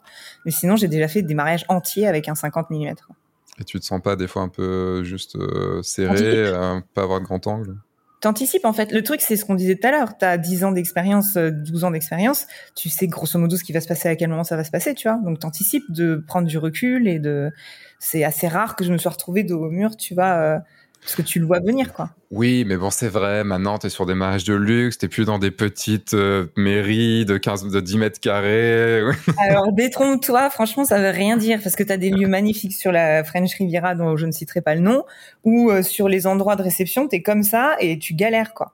Ah Donc, euh, je t'avoue que mon 35, finalement, j'étais bien contente d'avoir acheté des fois. Mais, euh, mais tu trouves des solutions, en fait. Et je trouve que s'obliger des fois à se mettre des barrières comme ça, ça peut être un super moyen de se découvrir des, tu vois, tu sors de ta zone de confort et en fait, tu dis, waouh, mais ça, ça marche, en fait. Et tu te retrouves dans des situations où tu es obligé de gérer et mm. euh, ça, ça agrandit ton panel, en fait, de, de connaissances, quoi. Donc, c'est, c'est une bonne chose quand j'étais parti, la première fois que j'ai voyagé tout seul, j'étais parti à Barcelone et j'avais juste pris mon 50 mm, c'est tout. Et en fait, j'avais, euh, non, pardon, la deuxième fois que je suis parti à Barcelone, j'avais pris que mon 50 mm et je voulais pas me, je voulais pas me, charger pour rien. Et en fait, euh, j'ai tout fait, du portrait, du paysage, du reportage, enfin, j'ai tout fait avec. Et, et tu, et tu es obligé de prendre les choses d'une autre façon. Euh, de toute façon, c'est ça, hein, quand, quand t'as pas de pognon et que, et que, enfin, quand t'as pas de moyens, euh, t'es obligé de faire. Et c'est ce qui, tu vois, je fais toujours les analogies avec le cinéma, mais le problème souvent des films, c'est qu'ils ont trop de pognon. Euh, il y a plein de films qui sont géniaux parce qu'ils n'ont pas eu de pognon. Alors je dis pas qu'il faut ne pas avoir de pognon, hein, évidemment, mais euh, souvent si tu as trop de moyens, si, si, c'est trop facile côté moyen, bah tu te laisses aller et tu fais à la facilité de ouais, je vais le payer et puis c'est tout quoi. Ouais, ouais, non, mais ça t'oblige, à ça te forme. Moi, je trouvais ça super formateur. Et je mm. pense que j'ai fait deux ans comme ça avec que du 50. Puis à un moment, envie de changer de perspective un petit peu, parce que finalement, j'avais toujours un peu le même rendu, ça me saoulait, quoi. Mm. Et puis boum, euh, j'ai acheté un, un, 35, mais euh, là, je pense acheter un télé juste pour pouvoir, euh, tu vois, choper des trucs quand je suis loin, mais sinon, et puis au rendu un peu, enfin bref, des expériences aussi qui font que tu dis, ah tiens, finalement, c'est sympa, tu vois. Et à une époque, je me baladais avec une valise avec, je sais pas, 4-5 objectifs et tout, au final. c'est relou, hein. Ouais, et puis bon, après, il n'y a pas, il y a pas de, de vérité, hein, je pense que c'est propre à chacun les 100 mm, j'utilise deux minutes dans la journée, quoi, pour shooter les alliances. Et puis finalement, tu te rends compte que tu peux les shooter autrement parce que tu as un 50 et grosso modo, c'est pas un 50 macro. Donc tu trouves des alternatives et tu es, ah, tiens, c'est sympa aussi comme ça. Et faut un peu sortir les, tu vois, les trucs des fois pour rester poli. Hmm. Sortir les doigts. Ça reste poli. c'est pas moi qui l'ai dit. j'ai dit les doigts, ça va. Oui, oui, oui, oui. J'ai pas dit les doigts du cul non plus. Oh, ah si, j'ai dit. La, Deuxième question, est-ce que tu peux me, me citer, alors je sais que ça va dire, c'est une question difficile, mais quel a été ton meilleur moment, ton moment préféré, pas ton meilleur moment, ton moment préféré euh, sur un mariage lors de ta carrière de, photographe? Donc là, tu dois te remémorer tous les mariages que tu as pu faire et sélectionner un moment que tu as vécu. Écoute, euh, je ne sais pas si c'est le bon, le bon truc, mais ça me vient à l'esprit. Un moment que tu as aimé, quoi. Il y a une époque lointaine sur des, des années auparavant, quand j'étais beaucoup au Luxembourg, etc., pendant le vin d'honneur, je préparais un diaporama pour, mhm. pour leur montrer pendant la soirée un preview. Et c'était euh, énorme, quoi, parce qu'en fait, les gens se disaient, mais quand elle a fait ça, tu vois, c'est, enfin, c'est le jour même, tu vois, c'est dans la soirée et tout. moi, c'était un argument de vente en béton, quoi et euh, t'as les mariés qui pleurent en larmes, qui te sautent dans les bras. Enfin, marketingment parlant, sur sur ce marché-là, c'est une arme de destruction massive. Si vous pouvez le faire, faites-le. C'est c'est monstrueux comme truc. Quoi. Après, faut être bien rodé, bien organisé et avoir un second shooter sur le vin d'honneur. Mais sinon, moi, ça, ça c'est une arme de destruction massive ce truc-là. Et euh, et j'étais à l'étage euh, dans un domaine, je me rappelle même plus le nom. Et tout le monde se lève à la fin du diapo frappe dans les mains et c'est là que tu vois que le rationnel est hyper différent à ces clients-là parce qu'ils avaient parlé de leurs photographes, à leurs amis et tout. Les gens me connaissaient pas en fait en soi, mais ils avaient entendu plus ou moins parler moi et j'ai 200 personnes debout sur les chaises qui sont là, Mardi, Mardi, en frappant dans les mains et je descends et enflammé, j'arrive dans la foule, mais comme ça, es en mode stade de foot, quoi. Ouais, je traverse comme un avion les 200 invités, tu sais, c'était un moment euh, magique, quoi. C'était extraordinaire. Tu te dis, mais c'est ouf, on vit des trucs de dingue, tu vois. C'est, euh, ça me revient comme ça, c'était un moment magique, quoi. Mais tous ces moments de diapo, je le fais plus parce que ça matche plus, tu vois, mais euh, mais c'était c'est des moments dingues quoi parce que tu vois les maris qui te font dans l'arme dans les bras et tu te dis ben tu vois j'en j'en chie mais pour ça et les visionnages, hein, les visionnages, c'est un truc euh, quand on parle dans mon livre qui s'appelle l'expérience client, qui est disponible sur la plateforme MC Education. Voilà. Mais le, tout ce qui est l'expérience, en fait, les émotions que tu peux avoir avec tes clients ou qui te disent ça, vaut le coup d'en baver, quoi. Est-ce que tu peux me décrire ta photo de mariage préférée? Genre, on la voit pas, parce que là, je la vois pas, je sais pas laquelle c'est. Est-ce que tu peux me la décrire? Euh, pour nous la faire imaginer Et euh, le jeu, c'est qu'il faut la retrouver sur mon Insta, c'est ça? Pas forcément, non. Il n'y a pas de, a pas de jeu pour. Enfin, moi. En fait, j'aime bien imaginer des photos. Tu vois, j'aime bien entendre un photographe parler de sa photo et se l'imaginer. Bah, en fait, le truc qui est rigolo, mais alors le problème, c'est que tu sais pas que là, tu lances quatre questions qui sont censées être répondues en 10 minutes, mais moi, je vais te faire une demi-heure pour chaque question, tu vois. Je te, je te euh, briderai, t'inquiète pas. Le truc, c'est qu'en fait, ça c'est assez bien fait. C'est, tu vois, je parle du bleu, bleu, bleu, French Riviera, tout ça. Il se trouve que c'est ma couleur de mon logo, de toute ma communication, mais c'est ma couleur préférée. Et les choses se sont faites naturellement. Tu vois que c'était ma couleur préférée et que je suis arrivée sur la French Riviera, qu'il y a du bleu partout et que ça résonnait beaucoup dans mes images, tu vois, parce que bah forcément, tu vois du bleu, du bleu, du bleu, et que les gens qui viennent se marier sur la French Riviera, ils veulent du bleu. Euh, et donc ça, je l'ai compris, tu vois. Et je me suis dit, ok, tu viens te marier sur la French Riviera, tu veux du bleu, je vais te donner du bleu, quoi et on attire ce qu'on vend, enfin tout le tralala. Et euh, et je pense que euh, ouais, c'est une photo où tu as deux mariés, euh, enfin il y en a quelques-unes, tu vois, mais deux mariés sur un balcon accrochés, tu as l'impression qu'ils sont suspendus dans le vide et tu as le ce bleu magique de notre French Riviera, tu vois, en arrière-plan et et c'est tout. Elle est super simple et et ce bleu là m'électrise quoi. Je, je, suis amoureuse de la French Riviera. C'est vraiment un truc. Ça va, une demi-heure passée en une minute, pas mal quand même. Ouais, j'ai géré.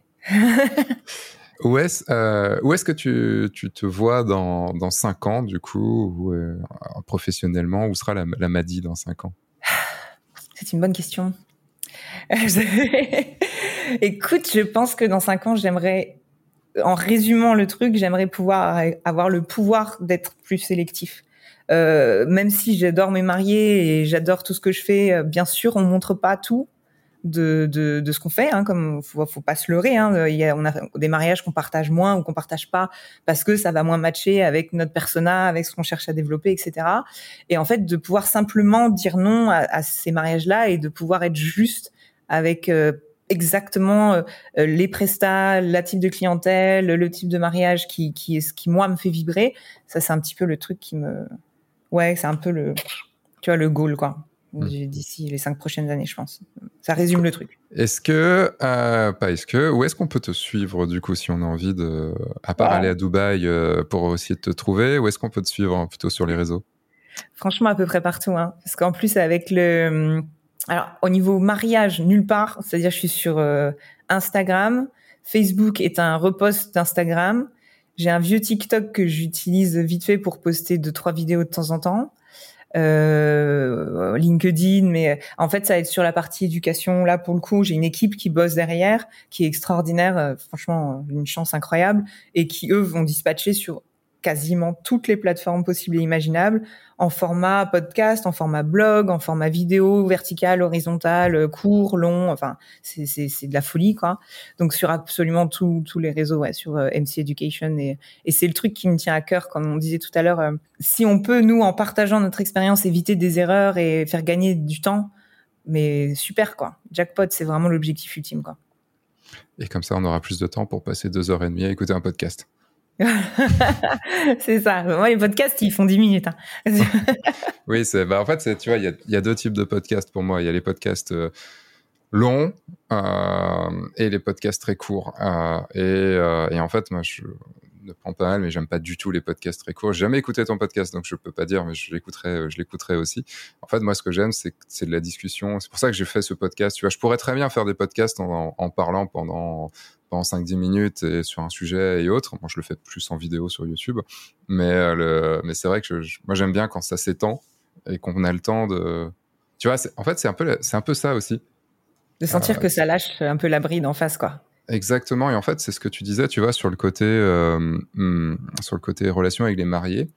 Moi, j'ai besoin d'avoir cette relation avec les mariés, j'ai besoin de pouvoir leur taper dans le dos, j'ai besoin de pouvoir déconner avec eux, leur raconter des blagues pourries, j'ai besoin de, de discuter, enfin j'ai besoin en fait moi d'avoir cette relation, d'être leur meilleur ami ce jour-là en fait. Et je me vois, je me verrais très mal avoir une relation euh, plus de prestataire.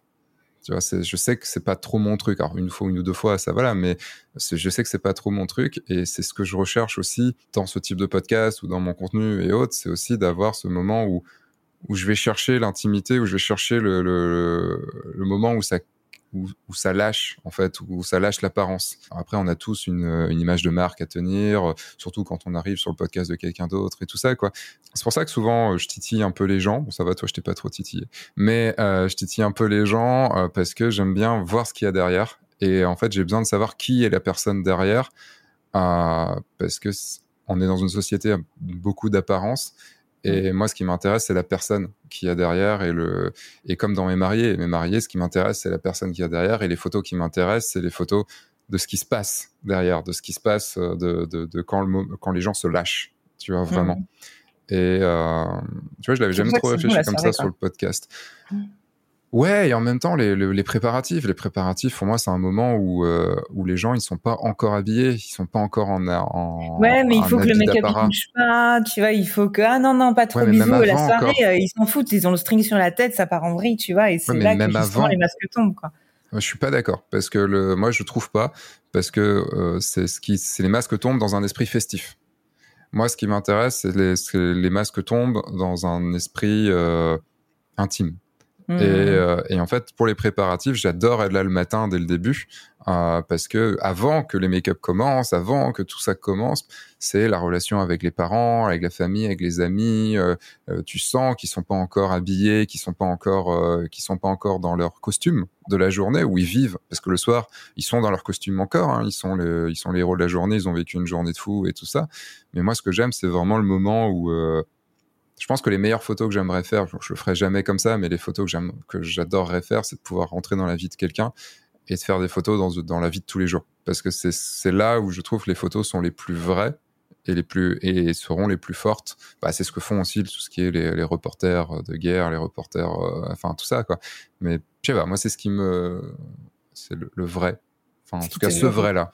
Bah, un grand merci, euh, un grand merci, à toi, à toi.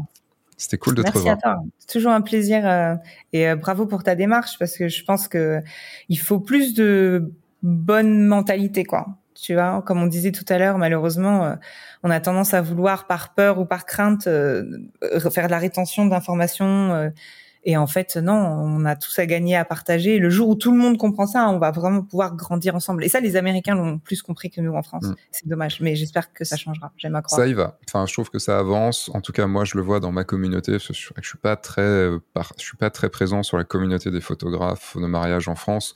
Euh, ça, ça m'intéresse pas. Par contre, euh, sur ma communauté, c'est-à-dire ceux qui ont suivi ma formation Le Grand Saut. en tout cas, on a un Discord, on discute quasiment tous les jours. Enfin voilà, c'est, je, j'essaye de mettre, tu vois, cet esprit ou de, même si j'aime plus ce mot parce qu'il est euh, mis à toutes les sauces, mais le côté plus bienveillant et le, enfin le côté respectueux, on va dire, des autres. Et surtout, et ça c'est mon credo depuis longtemps, si on n'est pas concurrent.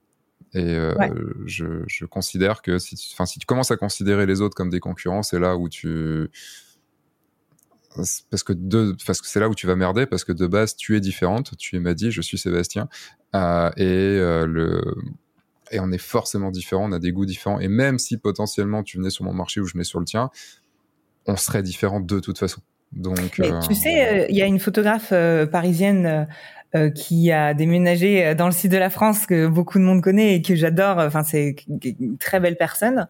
Et c'est rigolo parce qu'au début, quand elle a déménagé, comme il n'y avait pas trop euh, sur la Côte d'Azur, enfin, en, je sais pas comment dire ça, tu vois. Mais bon, bref, en gros, tout le monde se disait bon ben, on va se friter parce que forcément, elle arrive et on va se retrouver en compète. En fait, j'ai jamais de compète avec elle, quoi on n'est pas du tout sur le même marché et euh, même au niveau des styles, je pense qu'elle est, elle est plus en Provence et ça match super bien en fait avec sa signature visuelle. Et moi, mhm. je vais être plus sur la French Riviera, ce qui va matcher. Et peut-être moi, je vais être moins, ça max moins de sens, tu vois, sur la Provence. Donc au final, pas du tout quoi. Alors que à la base, on va avoir une clientèle qui est sur le même type de, de moyens et de budget. Donc je pense que même au sein des niches, il y a encore des niches et des ultra niches. Et euh, à partir du moment où tu commences à avoir peur des autres, c'est que tu n'as pas confiance en toi-même. La meilleure chose que j'ai faite ces dernières deux dernières années, j'ai arrêté de suivre tous les gens qui potentiellement sont compétiteurs. Comme on disait, j'aime pas ce mot, mais juste parce qu'en fait, c'est humain de voir ce qu'ils font et de te dire merde mais pourquoi c'est eux qui ont eu ce contrat? Ah flûte t'as vu il a fait ça j'aurais adoré avoir cette idée et en fait tu fais que te sentir une merde au lieu de te dire mais yallah, rien à faire, je trace ma route, tu vois, et euh, le fait de moins sentir cette euh, pression sociétale là, comme tu disais tout à l'heure, en fait, c'est là que t'avances. Moi, j'ai vraiment commencé à tirer un peu mon épingle du jeu, à être mieux dans mes pompes quand j'ai arrêté de me demander que feraient les machins ou que feraient trucs quoi. Hmm. Ça a tout changé. Et maintenant, ça te plaît, ça te plaît pas, euh, c'est en tout cas c'est moi quoi. Et si on match, c'est que c'est cool. Ça peut être super, super sympa quoi. Allez, on va stopper là parce qu'on est reparti sinon. Un grand merci encore à toi et, euh, et puis, euh, et puis surtout, bah, restez un petit peu parce que j'ai encore des choses à vous dire. Merci Madi. Merci avec plaisir. Un grand, grand merci à toi, Madi, pour ces deux heures et demie qu'on nous avons passé ensemble. C'était très cool de te, euh, de te, de te revoir, de te, moi, je t'ai vu, de te reparler surtout et de rigoler ensemble, euh, parce que c'est voilà, c'est cool de pouvoir rigoler ensemble et d'avoir un peu de tes nouvelles. Euh, vous pouvez donc, vous avez tous les liens pour la suivre dans la description. Je vous invite à aller voir. Si vous aimez les photos verticales, allez voir ces photos. et maintenant, bah, je vais vous parler. Je vais prendre trois minutes pour vous parler euh, du mail. Vous commencez à, le savoir, hein, mais vous avez un mail. Vous avez le lien dans la description. C'est un mail euh, un mail original qui arrive tout deux fois par semaine, dans lequel je vous donne mes coups de gueule, je vous parle, je vous donne plein d'astuces sur la photo de mariage, sur comment vendre de la photo de mariage, sur bah ouais ce qu'il faut pour devenir photographe de mariage. Il y a même des mails où je vous pose des questions, vous me répondez, on échange après. Enfin bref, c'est super cool et je suis super content. Pourquoi? Parce que euh, j'enverrai un mail, je pense, dans pas longtemps pour savoir, vous, qu'est-ce que vous pensez de ce mail-là, mais ça fait maintenant quasiment 10 mois, que euh, 9 mois que le, que le mail est lancé. C'était en, août dernier. Et le, le, le taux d'ouverture est juste monstrueux. Pour vous donner un petit peu une idée, il y a à peu près, à peu près 5000 personnes, un peu plus de 5000 personnes qui sont inscrites sur ce mail. Et on a un taux d'ouverture qui est entre, qui est aux alentours des 45% de moyenne. C'est énorme c'est juste énorme parce que dans les 55 autres pourcents, il y a des gens qui ne voient jamais ce mail-là. Donc c'est peut-être votre cas, allez voir dans vos spams. Et, euh, et en fait, quand c'est un très bon score, on est euh, dans le milieu du marketing, un très bon score, c'est aux alentours des 20% d'ouverture. Et ça, c'est ouf. Enfin, vraiment, du coup, je voulais vous remercier pour ce suivi, pour, enfin, pour d'être fidèle. Euh, c'est juste, euh, c'est juste barge. Donc euh, voilà, un grand, grand merci à vous. Et si vous n'êtes pas encore, si vous ne faites pas encore partie de cette, de cette famille des mails du guide du photographe de mariage, eh bien, vous pouvez vous inscrire. Vous avez le lien dans la description. Et bien moi, maintenant, je vous dis à dans un mois pour un nouveau podcast avec un invité. Où on parlera d'un peu autre chose. On quittera le luxe, on restera dans, les, dans le photographe averti, très averti et qui, qui est là depuis assez longtemps.